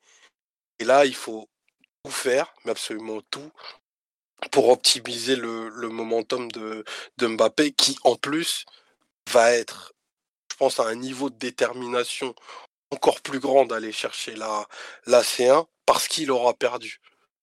Et que lui a, dans son, dans son travail et peut-être dans son éthique au quotidien, cette envie de grandeur et cette envie de, mettre les standards à des niveaux où ils n'ont jamais été. Et il le prouve euh, samedi après samedi depuis six ans désormais. Bon, eh bien écoutez, ce sera, je pense, la conclusion sur cette finale, slash analyse de France-Argentine, un peu de, la place qu'ont pris les, joueurs parisiens. Euh, on fait un petit tour rapide sur ce qui nous a plu dans la, dans la Coupe du Monde ou pas, euh, Mathieu, Omar, Victor? Pourquoi pas, ouais. Ouais, bah tiens, Victor, qu'est-ce que toi, qu'est-ce qui t'a attiré, enfin, qu'est-ce qui t'a plu en particulier dans cette euh, Coupe du bah, Monde Plein de choses c'est toujours plaisant de regarder la Coupe du Monde. J'avoue que ces dernières années, j'avais perdu un peu un certain attrait pour le foot de nation, qui peut-être euh, parce que je commençais, enfin, peut-être pour des raisons personnelles, le foot, euh, je le voyais d'une autre façon. J'avoue, le foot de nation commençait un peu à me, désintéresser. J'avoue que ce mondial, par la dimension qu'il a incarné, euh, m'a un peu remis dedans. Et euh, c'est toujours une joie de voir la Coupe du Monde parce que c'est des gens du monde entier qui se rassemblent. Tu vois, les scènes de, de fraternisation entre improbables, entre des supporters marocains et des latinos. C'est toujours des belles images. Il y a toujours, il y avait une ambiance. le Qatar a réussi son coup. Ils ont montré une belle image. Voir tous ces latinos à Doha, à Saïres, c'était, c'était lunaire et c'était, c'était beau. Euh, j'ai bien aimé aussi voir toutes ces petites, entre guillemets, nations qui jouent avec leur force, qui jouent avec leur identité. Une chose forcément qui se perd dans le foot euh, post-Bosman et comme il évolue maintenant. Ouais, bah on, parle, on, en parle en rigolant, mais j'ai adoré ces Polonais, par exemple, avec leurs gelons bien pensés, bien travaillés, euh, devant des pianistes et des milieux de terrain au cœur du jeu, euh, moins, moins basé sur la finesse technique. Et derrière, ah, euh, Les États-Unis, tu vois, euh, une équipe avec un mec qui joue à Nashville et les titulaires, et les mecs qui sont organisés, on dirait, on dirait, on dirait Red Bull, tu vois. discipline de malade, les Pays-Bas qui ont toutes les peines du monde à les battre, plein de belles images, les, Hollandais qui se réunissent après la défaite contre les, les, les Argentins. donc plein plein de, belles choses et petite parenthèse, après peut-être un peu subjective, euh, un gros, euh, un gros coup de blues pour euh, Neymar, qui est moi un joueur que j'adore et que j'admire et qui m'a tellement inspiré et tellement aussi donné de matière dans d'autres activités. Qui, qui, une fois de plus, c'est pas, c'est pas déballonné, c'est pas chier, de, chier dessus. Et pas incriminé, tu vois, mais qui s'est un peu fait voler son rêve par différentes euh, caractéristiques et lui qui n'avait pas grand chose à se reprocher sur ce match face aux, Croates. D'ailleurs, parce qu'on parlait de chat à Dédé tout à l'heure, là je pense qu'il n'a pas eu de chat parce que si c'était le Brésil qui passait, je pense que l'Argentine ils arrivaient en finale mais dans un autre état. Et euh, personnellement, euh, très, très peiné pour Neymar aussi dans ce mondial. J'avais coupé le micro. Ouais, non, je vous ai mis la photo du malheureux Neymar après sa blessure contre la, Serbie. Euh, Omar ou, Mathieu, sur ce qui vous a euh, plu ou, ou pas trop plu, vous voulez que je le fasse euh, moi de, de mon côté? Parce que c'est un truc dont on a beaucoup parlé en fait sur, tout au cours de la compétition. Bah, J'en parlais, c'est un peu l'arbitrage en fait. Parce on n'est pas du tout des, des grands, comment dirais-je, pourfendeurs de l'arbitrage parce que bah, on sait à quel point c'est dur globalement. Mais franchement, euh, la façon dont ils ont laissé le jeu se durcir et laisser un peu des joueurs euh, être touchés physiquement pour, respecter des, consignes de la FIFA. Forcément, c'est des consignes, parce que quand c'est comme ça aussi, euh, aussi limpide dans, chez tous les arbitres, je trouve ça nul en fait. Ils ont donné des pénalties, euh, les mecs ils se touchent à peine, ça y est, péno direct. Mais il y a eu des tacles absolument scandaleux, des fautes d'anti-jeu. Franchement, euh, au bout d'un moment, euh, tu, tu peux pas laisser le spectacle à ses limites. Il faut protéger les joueurs. Déjà qu'on les essore physiquement, c'est pas normal. Je vois encore. hier, il y a des moments, Mbappé. C'était hier que Mbappé se fait arracher sa, sa, chaussure Non, c'est contre le Maroc, où il y a, il y a soi-disant même pas faute. Mais la chaussure elle est arrachée. Euh, il se l'est pas arraché. Ouais, je crois que c'est celui-là. Non, c'est un autre après Amrabat, justement. Amrabat, son tacle, il, est dur, mais il, enfin bref. Et c'est pas spécialement contre Amrabat, ou... mais franchement, l'arbitrage, euh, ouais, c'était les lacets qui étaient arrachés. Voilà. Ouais. C'est vrai que les lacets, ça s'arrache tout seul, c'est connu. Quoi. Ouais, Otamendi qui prend visiblement même pas jaune hier sur le péno, encore, bon, ça. Mais hier, il y a eu des tacles. Euh, Romero qui fait des tacles. Là, c'est même plus physique, je trouve, c'est violent en fait. Et je trouve que c'est ah, ça nous a bien avantagé sur Dayot, hein, par contre. Ouais, ouais, ouais, non, mais, mais euh, je trouve qu'il y a une différence, c'est que Dayot, c'est dans le jeu, mais c'est pas, il n'y a pas de, de, volonté de faire mal. Je trouve qu'il y a dans la Coupe du Monde, il y a eu des tacles mm. qui étaient là pour faire mal. Paredes sur mm. Kamavinga, il est scandaleux. Euh, je dis ça, euh, est-ce que Dembélé, il arrache la jambe de, de qui? C'est un Anglais qui est de Bellingham, par exemple, en quart de finale. Il prend jaune. le Maroc aussi, qui aurait peut-être pu obtenir un penalty contre l'équipe de France. Voilà, mais je veux dire, il y a eu vraiment le, la façon dont ils ont laissé le jeu dur s'installer, je trouve que c'est pas normal. Euh, ouais, on me dit hier, Rabiot peut prendre rouge aussi, ouais. Euh, mais vraiment, j'ai pas du tout, du tout aimé la façon dont les, arbitres ont, suivi les directives FIFA, parce que je le redis, pour moi, c'est des directives à ce niveau-là. C'est genre laisser jouer le plus possible, pas trop de cartons, parce que sinon il y a des suspendus, on va avoir une star qui sera pas là, gna gna gna On les connaît, les conneries, hein. on peut nous la faire. et vraiment euh, pas du tout aimé l'arbitrage, alors que dans l'ensemble, c'était plutôt un mondial agréable. Je me souviens de, mondiaux 2002, Japon-Corée du Sud, où c'était franchement pas terrible. 2010, Afrique du Sud, il y avait eu des belles histoires, mais bon, pareil, on avait vite saoulé en termes de niveau de jeu. Il y avait quand même pas mal d'équipes très pauvres. Là, je trouve que le niveau moyen était bon, défensivement était même très bon. Mais euh, entre l'arbitrage et les difficultés offensives des équipes qui n'ont pas eu assez de temps pour se préparer, parce qu'il faut le rappeler, la Coupe du Monde, elle a commencé même pas 7 jours après l'arrêt des championnats. Pas trop trop aimé le fait que, voilà, j'ai l'impression qu'on a compensé le manque de préparation en donnant des pénalties à tout va, dont pas mal de pénalties au CV, malgré tout le, toute l'estime que j'ai pour le Lionel Messi, il en a quand même des, enfin, il en a certains, euh, celui qui a Ronaldo aussi lors du premier match, mais t'as ça qui est sifflé contre toi, mais t'es dégoûté, il faut le dire, t'es dégoûté. Il euh, n'y a pas de grosse erreur d'arbitrage, bah, quand je vois certains pénaux, euh, pour moi c'est des grosses erreurs, mais bon. Voilà. Donc vraiment pas aimé la façon dont les arbitres ont, dirigé la rencontre. Après, pour le coup, c'est plutôt. J'ai beaucoup plus apprécié ce mondial en général, par exemple, que celui en Russie il y a 4 ans, ou même qu'au Brésil il y a 8 ans. Voir c'est le mondial même que j'ai préféré depuis celui en 2006 en Allemagne qui avait été d'un excellent, excellent niveau avec bon nombre de matchs légendaires, dont le célèbre Portugal-Pays-Bas qui avait euh, donné ses lettres de noblesse à la bagarre de rue. Voilà. Il était, trop bien ce mondial. Et je trouve qu'au niveau symbolique aussi, le fait qu'il y ait une équipe africaine en demi-finale et que le trophée quitte l'Europe, bah, entre guillemets, c'est un vrai mondial. Non, c'est bien. parfois, sur les derniers, on avait un peu l'impression que c'était l'euro. Ouais, après, les équipes européennes sont les meilleures, bon, ça, c'est historique aussi, j'ai envie de te dire, tu vois. Par exemple, euh, le trophée quitte la bataille de Nuremberg, Pays-Bas-Portugal, je vais oublier le surnom. Le trophée quitte l'Europe pour l'Amérique du Sud au moment où je pense que le football sud-américain n'a jamais été aussi mauvais en termes de sélection, hors les deux grands. Euh, parce que toujours ça, regarde l'Italie, comme elle gagne la Coupe du Monde 2006, c'est en plein Calciopoli, c'est toujours des histoires comme ça. Ouais, non, mais tu vois, le foot, la sélection argentine, ça fait trois ans que depuis que Scaloni est revenu, qu'il y a un nouveau souffle, qu'elle va bien. Mais moi, je parle de la CONMEBOL en général. Le niveau de la Copa América, il est catastrophique. Quand Mbappé il les aligne, il a raison. Il, est nullissime le niveau, franchement. Des équipes euh, vraiment. Bon, l'Équateur, par exemple, bah, tiens, l'Équateur, c'est un peu le rayon de soleil de la zone. Mais euh, quand on voit ce que produit l'Uruguay avec des joueurs pareils, mais c'est calamiteux. Je, euh, même, les, même, les, joueurs le disent, et au sélectionneur qui est nul. ils sont quand même, parce qu'ils se sont quand même embrouillés entre eux, évidemment.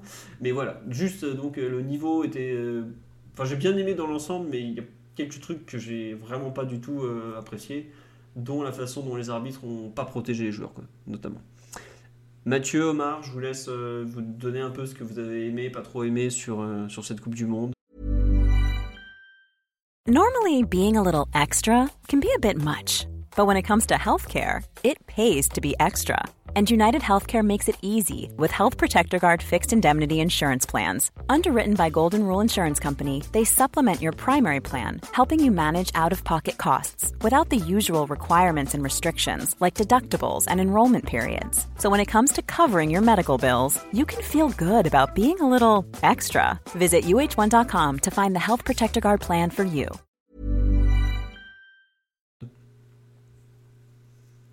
Alors, ce que j'ai aimé, les, les, costumes de Benjamin Mukanjo sur Bein. Toujours euh, à la pointe de, la mode. Et bon consultant au passage. Et, euh, et, pas aimé, pour revenir un peu sur ce que tu disais sur l'arbitrage, Philo, euh, les temps additionnels à rallonge. j'avoue c'est, un peu clivant comme débat, mais j'avoue que je suis pas du tout favorable au fait de, d'allonger comme ça les, les, temps additionnels. Je pense que le, le, gain de temps, la gestion un peu des, des moments du match, c'est une partie intégrante de, d'une compétence que peut avoir une équipe. Et rajouter 10 minutes, 15 minutes, pour moi, ça fait pas beaucoup de sens. Globalement, tu as un temps effectif qui est une moyenne de, de 60 90 minutes en général.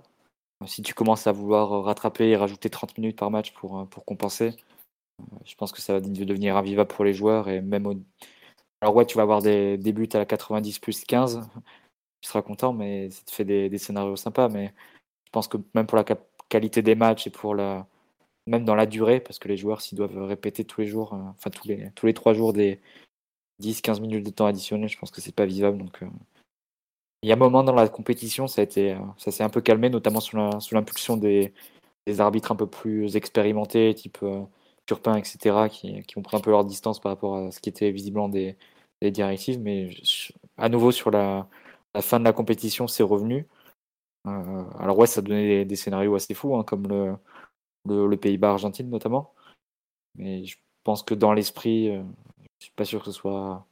C'est pas du rugby en fait, c'est pas du basket le, football. Donc c'est un jeu dynamique. Faut... Et les pertes de temps font partie de, du temps. Il faut laisser les Italiens truquer les matchs, vous dit Mathieu. c'est exactement ça le message.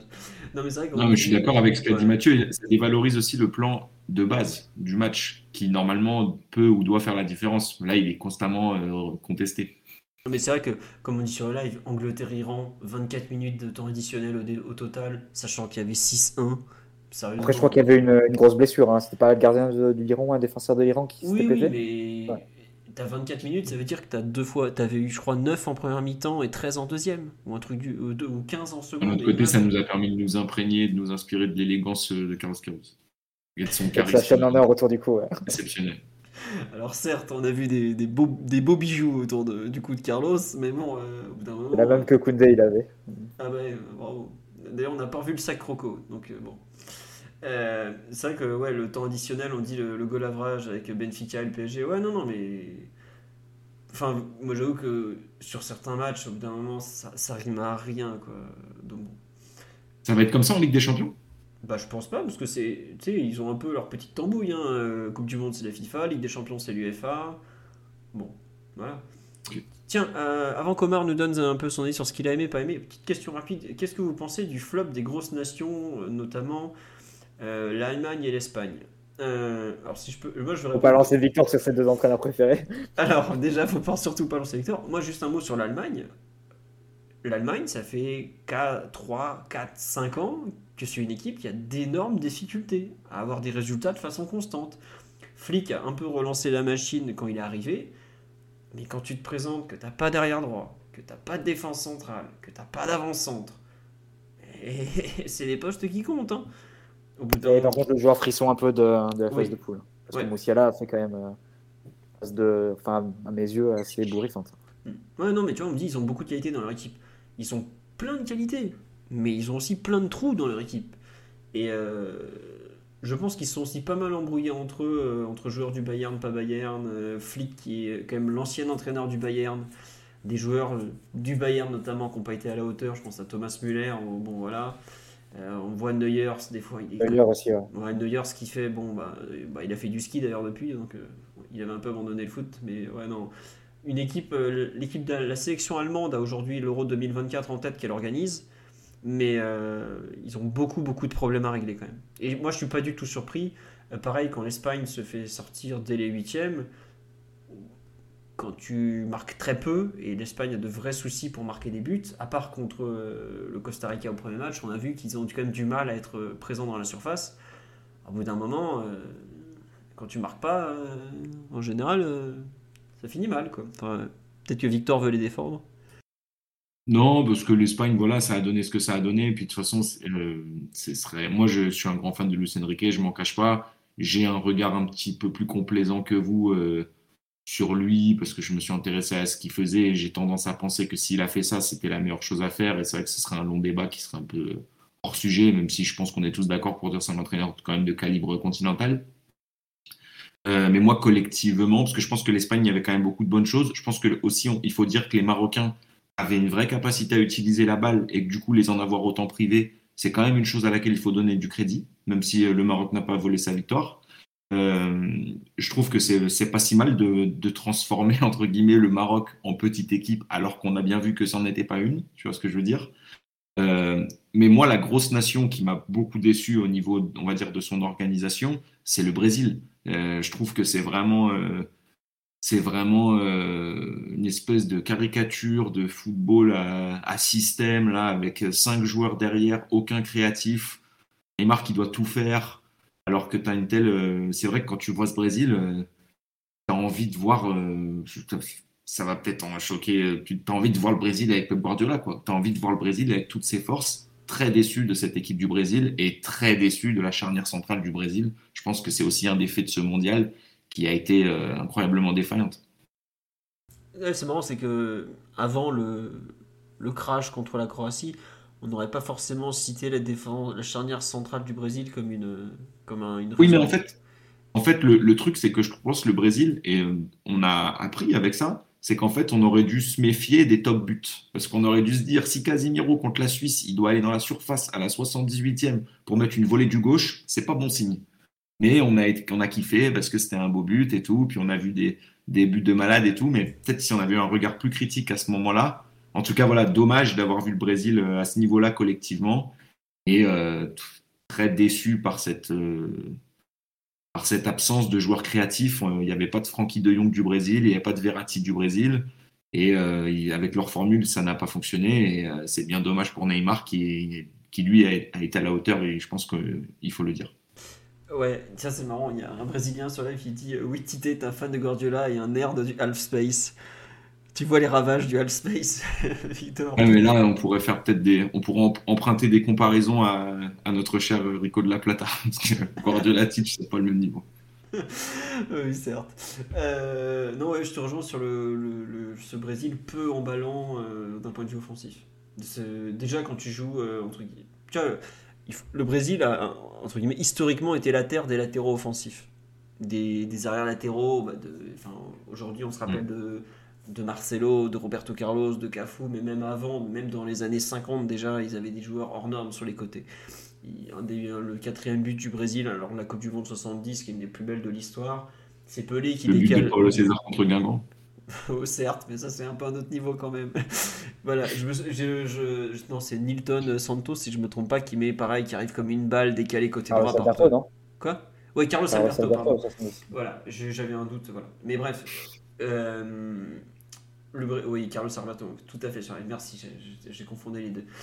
Et le Moutran, c'était la Coupe du Monde 58 où ils l'ont sorti de prison pour aller jouer, c'était pas la 54. Mais bref, euh, ce que je veux dire, c'est qu'en termes de. C'est, pays, c'est le pays du latéral offensif, ils ont toujours eu ça dans leur jeu.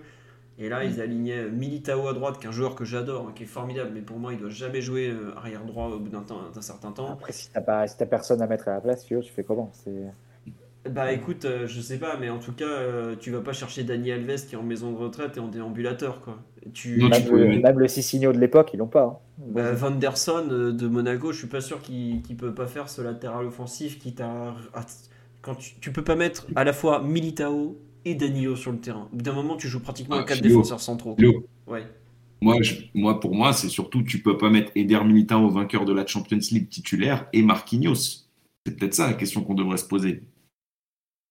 Ah non, mais bien sûr. Moi, je te rejoins. Pour moi, il y a déjà, Militao, c'est limite leur central numéro 1, tu dois le mettre dans l'axe, quoi. Et Marquinhos, tu bricoles à droite, ou il fait...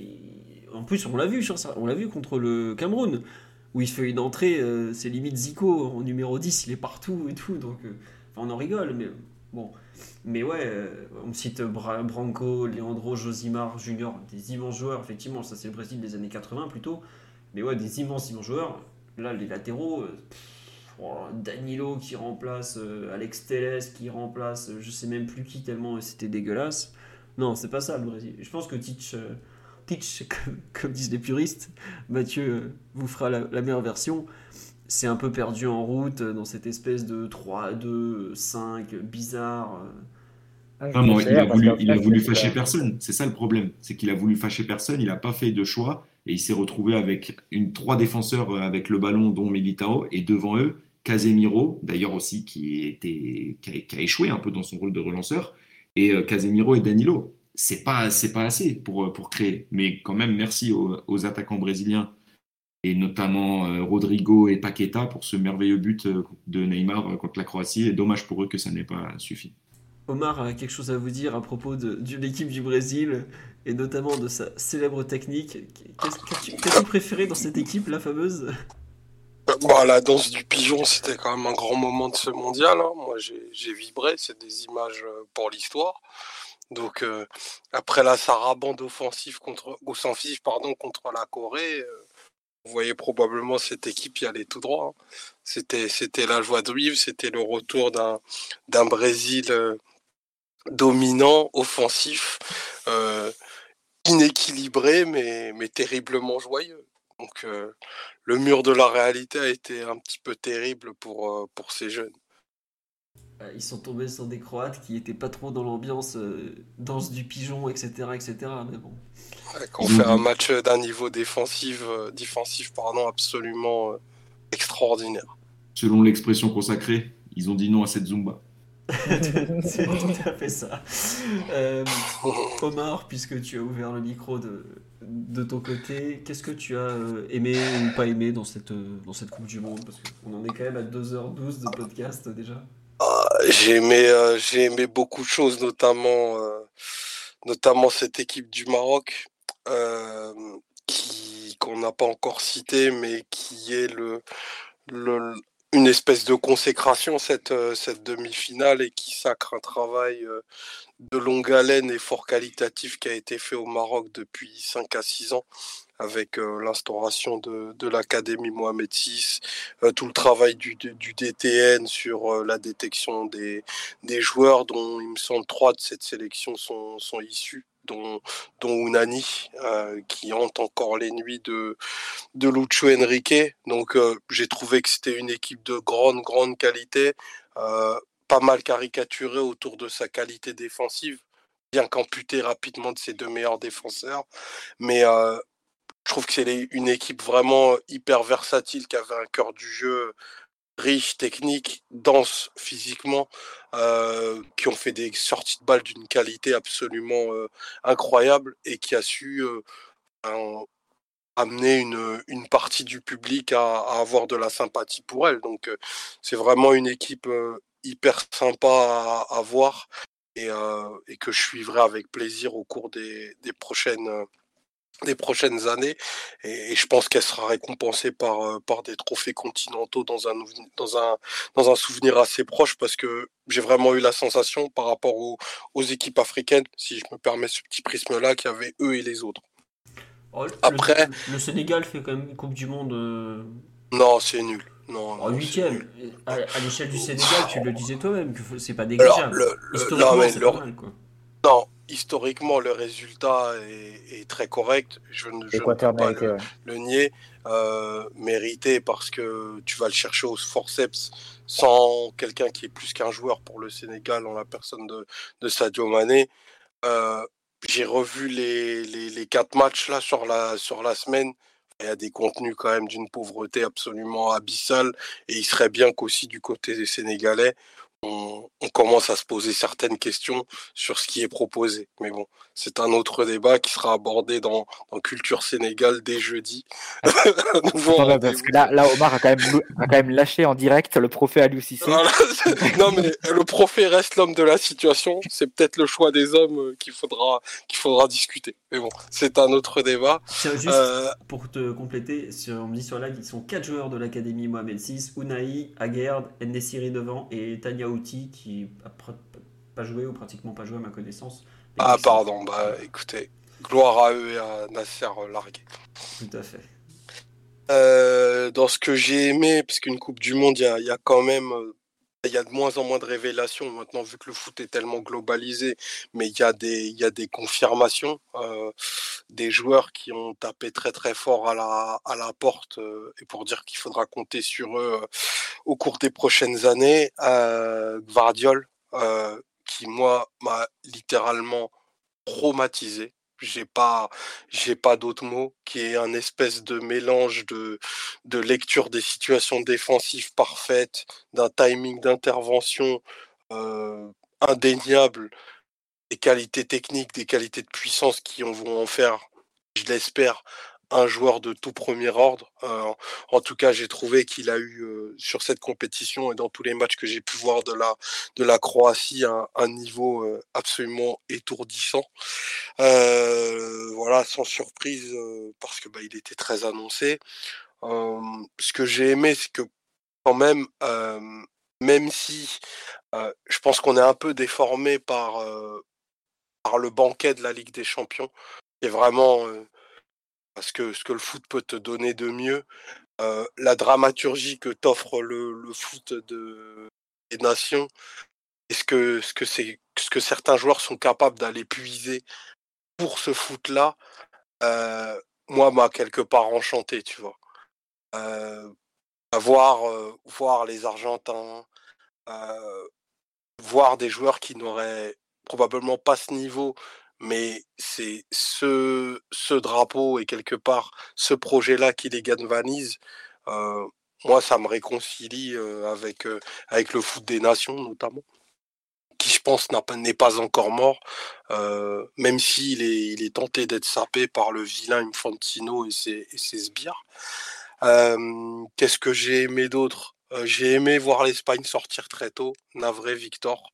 Je trouve, tu parlais de projet tout à l'heure, mais cette espèce de, football très propre, euh, organisationnel, euh, sans déséquilibre et sans envie de finir les actions, euh, très peu pour moi. Donc euh, je trouve que c'est un, un juste retour des choses et peut-être un retour au travail qui est attendu du côté de, de l'Espagne parce que tu ne peux pas produire que des joueurs qui font pas de déséquilibre. À un moment, c'est tu peux pas, tu enfin, tu peux pas gagner des matchs de Coupe du Monde comme ça.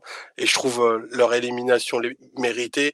Et je trouve que le crash euh, allemand et espagnol dit pas tout à fait la même chose. Parce que Flick, euh, pour en revenir sur un débat que vous aviez tout à l'heure, quand il a repris en main entre l'équipe, bah, elle a eu un niveau de performance sur les deux derniers matchs qui était nettement supérieur et qui, je pense, en aurait fait un quart de finaliste assez crédible, notamment porté par, euh, comme le disait fort justement Mathieu, un joueur qui était parti pour faire, je pense, une Coupe du Monde d'un niveau absolument pas dire historique, parce que les mots, les mots ont un sens, mais très très remarquable en la personne de, de Jamal Mouziala. Donc il faudra vite recompter sur les, sur les Allemands qui n'ont pas tout à fait le même creux générationnel que les, que les Espagnols. Euh, J'ai beaucoup aimé l'Équateur, qui avait un, un fort allant offensif. Très belle équipe. Une équipe. Voilà, une équipe qui avait vraiment du, du corps et un, un bel esprit. Et, euh, et, bien entendu, bah, ça se parachève par cette finale euh, et cet affrontement absolument euh, homérique. Non, pas mal de trucs sur live. On nous parle du gardien. Personne parle du crash belge. Non, franchement, c'était une équipe tellement insignifiante et médiocre. Euh, c'est quelque chose qu'on a plutôt bien aimé quand même. Hein. Eh, ils ont quand même fait un, ils, ils, pour, pour des petits détails, ils sortaient les croates quand même. Hein. Bah ouais, Lukaku qui a plusieurs balles de, de gagner le match et c'est les Croaties qui sortaient. C'est vrai que c'est ceux qui ont le plus gêné la Croatie défensivement. Enfin, ils les ont, ils ont exposés, mais Lukaku avait mis ses meilleurs Timberland et ma foi, ça n'a pas pardonné ce jour-là. Ah, ici, ici, on doit dire la vérité sur l'esprit de sacrifice fait, dont a fait preuve ce jeune, euh, qui n'oubliera probablement jamais les trois occasions qu'il a eues. Mais lui, on peut le dire, il était vraiment pas en état de jouer. Ah oui, non. D'ailleurs, la doublette euh, de l'Inter, euh, Lukaku-Lautaro, a fini la Coupe du Monde complètement à la cave. C'est comme ça, t'en as certains qui sont passés à côté. Je, pense qu'on les reverra en, Champions League. Inter, euh, fort belle équipe.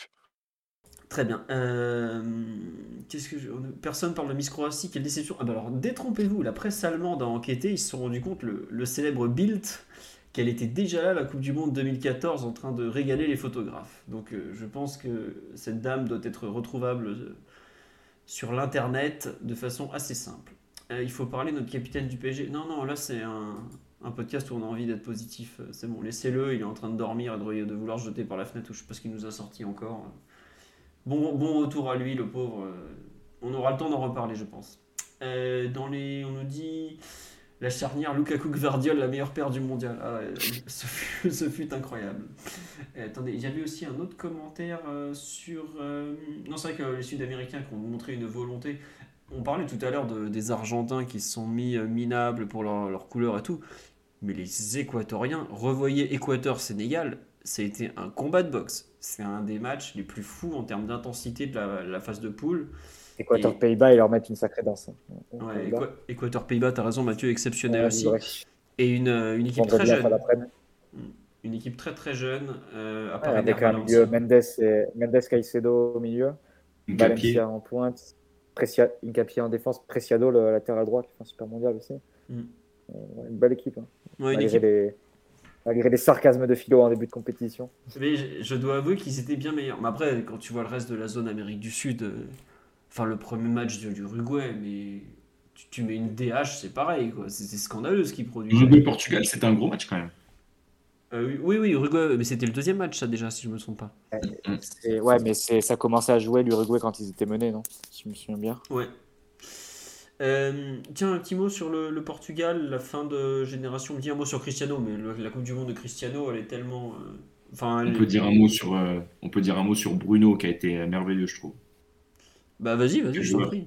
Non, mais quel joueur, parce que tu vois, Omar, je, je peux le rejoindre sur une, une- une partie des choses qu'il a dit sur, sur les Espagnols, même si je trouve que c'est un, un petit peu plus dynamique quand même que je, je le vois en tout cas comme ça. Et c'est vrai que si on veut parler de joueurs qui produisent et pas de joueurs qui, euh, euh, qui tracent des lignes avec une équerre, euh, Bruno, la passe décisive qu'il met contre l'Uruguay, c'est une des passes du tournoi. C'est un geste extraordinaire dans, le, dans la capacité à trouver la profondeur. Déçu quand même des Portugais contre le Maroc dans ce qu'ils ont proposé, dans ce qu'ils ont produit. la pauvreté au cœur du jeu de, bah, de Ruben, j'ai trouvé, de Otavio, euh, de Vitinha aussi. Euh, mais, euh, mais ouais, Bruno, joueur fantastique, joueur d'équipe, joueur di- disponible, dynamique, qui trouve toujours la profondeur. Je ne sais même pas combien de passes décisives ou de buts il a mis sur ce tournoi, mais j'ai j'ai adoré son tournoi. Bah très bien. Ouais, je te, je te rejoins assez aisément euh, là-dessus, Victor, parce que s'il y a bien un joueur dont on mésestime sa capacité à, à être décisif à tous les instants, c'est bien Bruno et, en, plein d'endroits. Mais euh, lui, typiquement, et, j'aime pas ces débats-là de joueurs sûrs, sous-côté, mais c'est un joueur de très très grand niveau, vraiment. Il faut dire qu'il prend des risques euh, sur euh, beaucoup, beaucoup de ses ballons. hein. C'est presque un ballon sur deux, et soit il envoie un centre, soit il tente une frappe. Donc, c'est à partir de ce moment-là, il va, il va forcément euh, s'en tirer avec quelques, stati- avec quelques Ouais, dans ce registre, il est quand même exceptionnel dans ce qu'il arrive à produire. C'est pas, mais il y a- il y en a, ils peuvent tenter cinq fois, ça va jamais marcher. On en connaît quelques-uns en Ligue 1, mais bon. Euh, non, mais c'est vrai que les Portugais, ils avaient une liste absolument exceptionnelle quand tu regardes les noms des joueurs, et finalement, c'est bon, c'est un peu floppé parce que bon, ils se font sortir par le Maroc, qui, comme l'a dit Omar très justement, a été euh, l'équipe sensation de ce mondial, peut-être l'équipe la plus Et attachante. la première mi-temps du Maroc face au Portugal, c'est une mi-temps. Euh, elle est exceptionnelle. Mais après, tu vois la deuxième mi-temps, ce que le Portugal rate dans les 30 derniers mètres, les contrôles ratés, les centres ratés, les frappes ratées, les frappes à Et côté. contre-attaque ratée aussi. les contres, mais tout, il rate, globalement, il rate des trucs, mais tu peux pas à ce niveau de compétition. Tu- peux en premier tour contre une équipe moyenne, mais là tu joues contre un Maroc, euh, le couteau entre les dents, qui est super bien préparé, qui est bien en place, qui, qui t'a bien étudié. Ouais, attendez, c'est sérieux la Coupe du Monde quand même. Euh, tu peux pas faire ça quoi. Il y a, il y a des, il y a des, il y a des, comment dire, des impondérables, il y a, il y a- des, il y a des, des prérequis surtout à avoir. Donc euh, bon, c'est comme ça. Euh, comment va Nuno Mendes? Bon, Là, il- on le reverra pas avant 2023 de façon certaine, et ça parle de fin janvier, si je me trompe pas. Nuno, il a, a une sale blessure quand même. De, de tous les blessés de la Coupe du Monde, celui qu'il faut le plus surveiller, c'est peut-être lui, que, que la cheville de Neymar qui a encore pris. euh, bah, tout à l'heure, je parlais justement du fait que les arbitres avaient rien protégé. Euh, Neymar qui subit, je crois, 9 fautes contre la Serbie, la Serbie qui doit s'en sortir avec, euh, je crois, un carton jaune. Bon, voilà. Je, trouve pas ça normal. Après, euh, la cheville de Neymar, on sait aussi qu'elle est un peu fragile, mais sans que ça soit forcément que de sa faute d'ailleurs. D'ailleurs, le Parisien parle, pour ajouter sur les dates de, de rentrée des joueurs du PSG, le Parisien parle de mi-janvier ou fin janvier pour Messi. hein. Je sais, ça mais. peut rejoindre le débat qu'on a eu tout à l'heure. Hein Attends, attends, il il va présenter son trophée à toute l'Argentine ou quoi là? C'est quoi ces conneries? Écoute, Comme ça, Ouais, fin janvier. Attends, ils vont pas lui filer un mois et demi de vacances. en- Genre Messi, il est assujetti aux 5 semaines de congés donc, payés. ah là, tu, tu, tu, tu trembles un peu. Pour... Là, l'intuition d'Omar, je sais pas si elle voit encore après une heure de. Non mais quoi 5 Non mais attends, le mec il va rentrer fin janvier, il va dire attendez, euh... non, je mercato, ça me faisait chier, j'avais pas envie de jouer. euh, quoi Attends, ça attends, non, ils ont... le Parisien dit mi-janvier. Enfin, Ah. mi-janvier, ça fait comme un bon mois. hein, mais- bon, après, euh, il a 35 ans, il a joué 7 fois euh, 90 minutes et même plus que ça, parce qu'il est jamais sorti. Je crois que c'est le joueur qui a le plus joué de la Coupe du Monde d'ailleurs. Peut-être qu'il sort à un moment. Mais euh, bon, quand même, mi-janvier, euh, frérot, on, est, on a 5 points d'avance en Ligue 1, on n'en a pas 15, il faut rentrer un jour. Bon, pourquoi pas. Euh, un mot sur les prochaines échéances du PSG. pardon.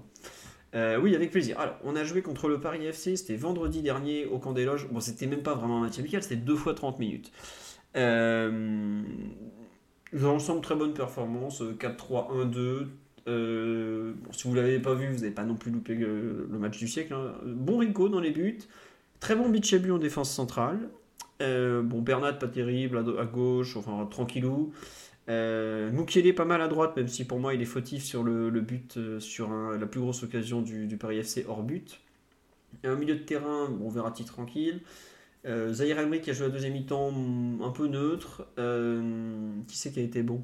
Fabien Ruiz a fait une bonne rencontre tout, en, tout en montant en puissance. Le meilleur milieu de terrain, été Garbi qui reprenait un peu le rôle que, que Neymar occupe d'habitude, donc le rôle de 10. Alors évidemment, il n'a pas le volume de jeu de Neymar, mais il a eu la justesse technique euh, pour mettre une, une superbe passe décisive et un très joli but où il récupère le ballon. Et en fin d'attaque, euh, bon match d'Ekitike. Il touche une fois la barre et il, perd, il a encore deux autres grosses occasions franches, mais c'est des occasions qui sont pas simples à mettre. Il est côté droit, il doit frapper croisé, c'est pas évident euh, vraiment. Mais un bon match de sa part. Et Ousni qui a joué, oui, on me demande sur live, Ousni a joué les 60 minutes. Et il n'a pas été mauvais dans les déplacements, mais par contre, gros, gros manque de réussite face au but. C'est un joueur qui pourtant est connu pour être vraiment très très fort. Donc euh, bah là, pour le coup, il s'est complètement loupé devant le but. Alors après, il est tout jeune, hein, c'est la première fois qu'il joue avec les pros. On a vu Ethan Mbappé aussi qui a joué en 20 minutes en deuxième mi-temps. On a vu Ayman Kari qui a joué aussi 20 minutes, 15-20 minutes en deuxième mi-temps. Euh, on me dit l'impression que Garbi a pris du corps sur les photos. Non, non, non, non, il a bien progressé euh, physiquement. Et on le voit en Youth League, il fait vraiment une belle campagne de Youth League. Là, Garbi, ça va être le moment où soit il joue avec les pros, soit il faut le prêter. Alors j'aimerais bien qu'il finisse la saison par rapport à la Youth mais euh, l'an prochain, il faut surtout pas qu'il reste. Euh, bah, il se retrouve pour l'U19 en plus, mais il faut en tout cas qu'il passe le cap, euh, qu'il joue en, pro. Quoi. On lui dit Ousni sera là en 2026 avec le Maroc. je lui souhaite d'aller à la Coupe du Monde avec le Maroc. Je suis désolé, j'étais à deux doigts d'éternuer, c'est pour ça que j'ai un peu de mal à parler. Mais sinon, le prochain match amical, c'est mercredi, donc je vais vous dire demain, après, après demain, mais c'est demain en fait, euh, qui est à 11h sur PSG TV Premium. Euh, voilà, contre Queville, qu'on avait déjà joué en mois de juillet dernier. Ça donne quoi sur le terrain Ethan Mbappé? Bah, Vous prenez Kylian Mbappé et puis vous faites absolument tout le contraire, ça vous donne Ethan Mbappé. C'est-à-dire c'est un joueur qui est milieu de terrain, qui est gaucher, qui n'est pas spécialement rapide, euh, qui n'est pas du tout porté sur la vitesse, qui est plutôt travailleur comme joueur. Euh, mais voilà, tout simplement. Est-ce qu'avec l'absence de Nuno Mendes, Vimoge, donc Vimoge c'est Muntu Amungu, le latéral gauche de la génération 2004, c'est faisable? Euh, Je pense pas honnêtement. Il a joué un quart d'heure, il a fait un bon débordement, mais il a un peu raté son centre en retrait. Mais je pense que le, le, PSG, avec des joueurs qui sont capables de jouer un peu sur les deux côtés, euh, je le vois pas honnêtement intégrer le, le, groupe. Faudra voir honnêtement, mais je, je, pense pas. Et euh, j'avais une autre question. Pembele ne peut pas jouer encore. Non, Pembele vient à peine de reprendre l'entraînement. Pembele il sort de 8 mois d'absence. Il hein. faut, bien, réaliser ce que c'est 8 mois d'absence, c'est énorme. Donc euh, voilà. Est-ce qu'on peut imaginer Ethan jouer avec son frère dans un avenir très proche? Non, attendez. Ethan Mbappé, il a 8 euh, ans d'écart avec son frère, donc il va avoir 16 ans, puisqu'il est de la fin. Il a 16 ans, je crois, le 28 décembre. Pour vous donner une idée. Il est déjà surclassé en 19, euh, c'est très bien pour son âge. On va attendre pour voir en pro. Voilà. Et le prochain match de Ligue 1, c'est le mercredi 28 décembre, PSG Strasbourg, Parc des Princes, 21h, Canal Plus euh, Sport ou Canal Plus Sport 360, je sais plus quoi. Bernat, ça donne quoi? Bah, Il aurait été très bien, il était au niveau de l'Espagne à la Coupe du Monde. Voilà. Je, pense que ça vous en dira plus. Alors peut-être que Victor veut encore une fois défendre la patrie du Gaspacho, mais en tout cas, c'était pas génial. En gros. Euh, bah, nous, on a fait le tour. Euh, on en est quand même à 2h30 sur un podcast. Non, Danilo et Kimpembe seront pas là le 28. Euh, voilà. Suivez le site, on vous met régulièrement les news infirmerie Danilo. Je crois qu'on attend le retour début janvier ou mi-janvier, je sais plus. J'ai un peu décroché l'infirmerie ces derniers jours, je m'excuse. Et oui, on va aller à Lens le 1er janvier en étant fort dépourvu en attaque, mais on a eu quand même quelques retours aujourd'hui. On a eu à l'entraînement, on a eu Solaire, Sarabia, et je sais qu'il y en a eu 4 au total. Euh, Solaire, Sarabia, Kaylor Navas, qui a des, des joues proéminentes, on dira et un quatrième dont j'ai oublié le nom qui a fait partie des premiers éliminés. Euh, Solaire, bien Merde, c'est qui Oui, oui, donc euh, le, chat, le, commentaire est réel, nous sommes fort dépourvus en attaque. voilà. Euh, bon, je sais plus qui c'est, mais c'est pas très grave en tout cas. C'était pas un nom qui m'a marqué. On aura qui le 28 à Strasbourg? Non, non, c'est au Parc des Princes, c'est pas à Strasbourg. Déjà, ça va être assez dur à Lens. Vitigna, excusez-moi, Vitigna, effectivement, qui n'a pas fait un très gros mondial non plus. Si, il a fait un bon match, c'est déjà pas mal. C'est plus que Solaire, Sarabia euh, réunis. Sur ce, on va s'arrêter là. Euh, on va, il n'y a pas de rumeur de transfert? Bah non, avec le mercato, les agents étaient occupés ailleurs, donc il n'y a, vraiment rien de rien en ce moment. Si l'Inter qui arrive toujours pas à boucler la prolongation de Skriniar, mais bon. Ça fait 30 fois qu'ils répètent qu'ils sont optimistes. Donc peut-être qu'à la 50e, le, vent va changer. On verra. En tout cas, ça à suivre. Allez, on vous dit merci à tous pour votre fidélité. Oh là là, j'ai oublié, il y a eu plein de subbers pendant le, podcast, mais euh, Victor était parti sur la Scaloneta, je ne pouvais pas l'arrêter. Donc merci à JP Serine, merci à Tara, même si elle soutenait l'Argentine hier, faut le savoir. Merci à Arnaud Ben, à Sankara, à Ghostix, à Enki, à Boom Boom 141, Aurel G12, Zeden, et enfin voilà quoi que j'avais donné.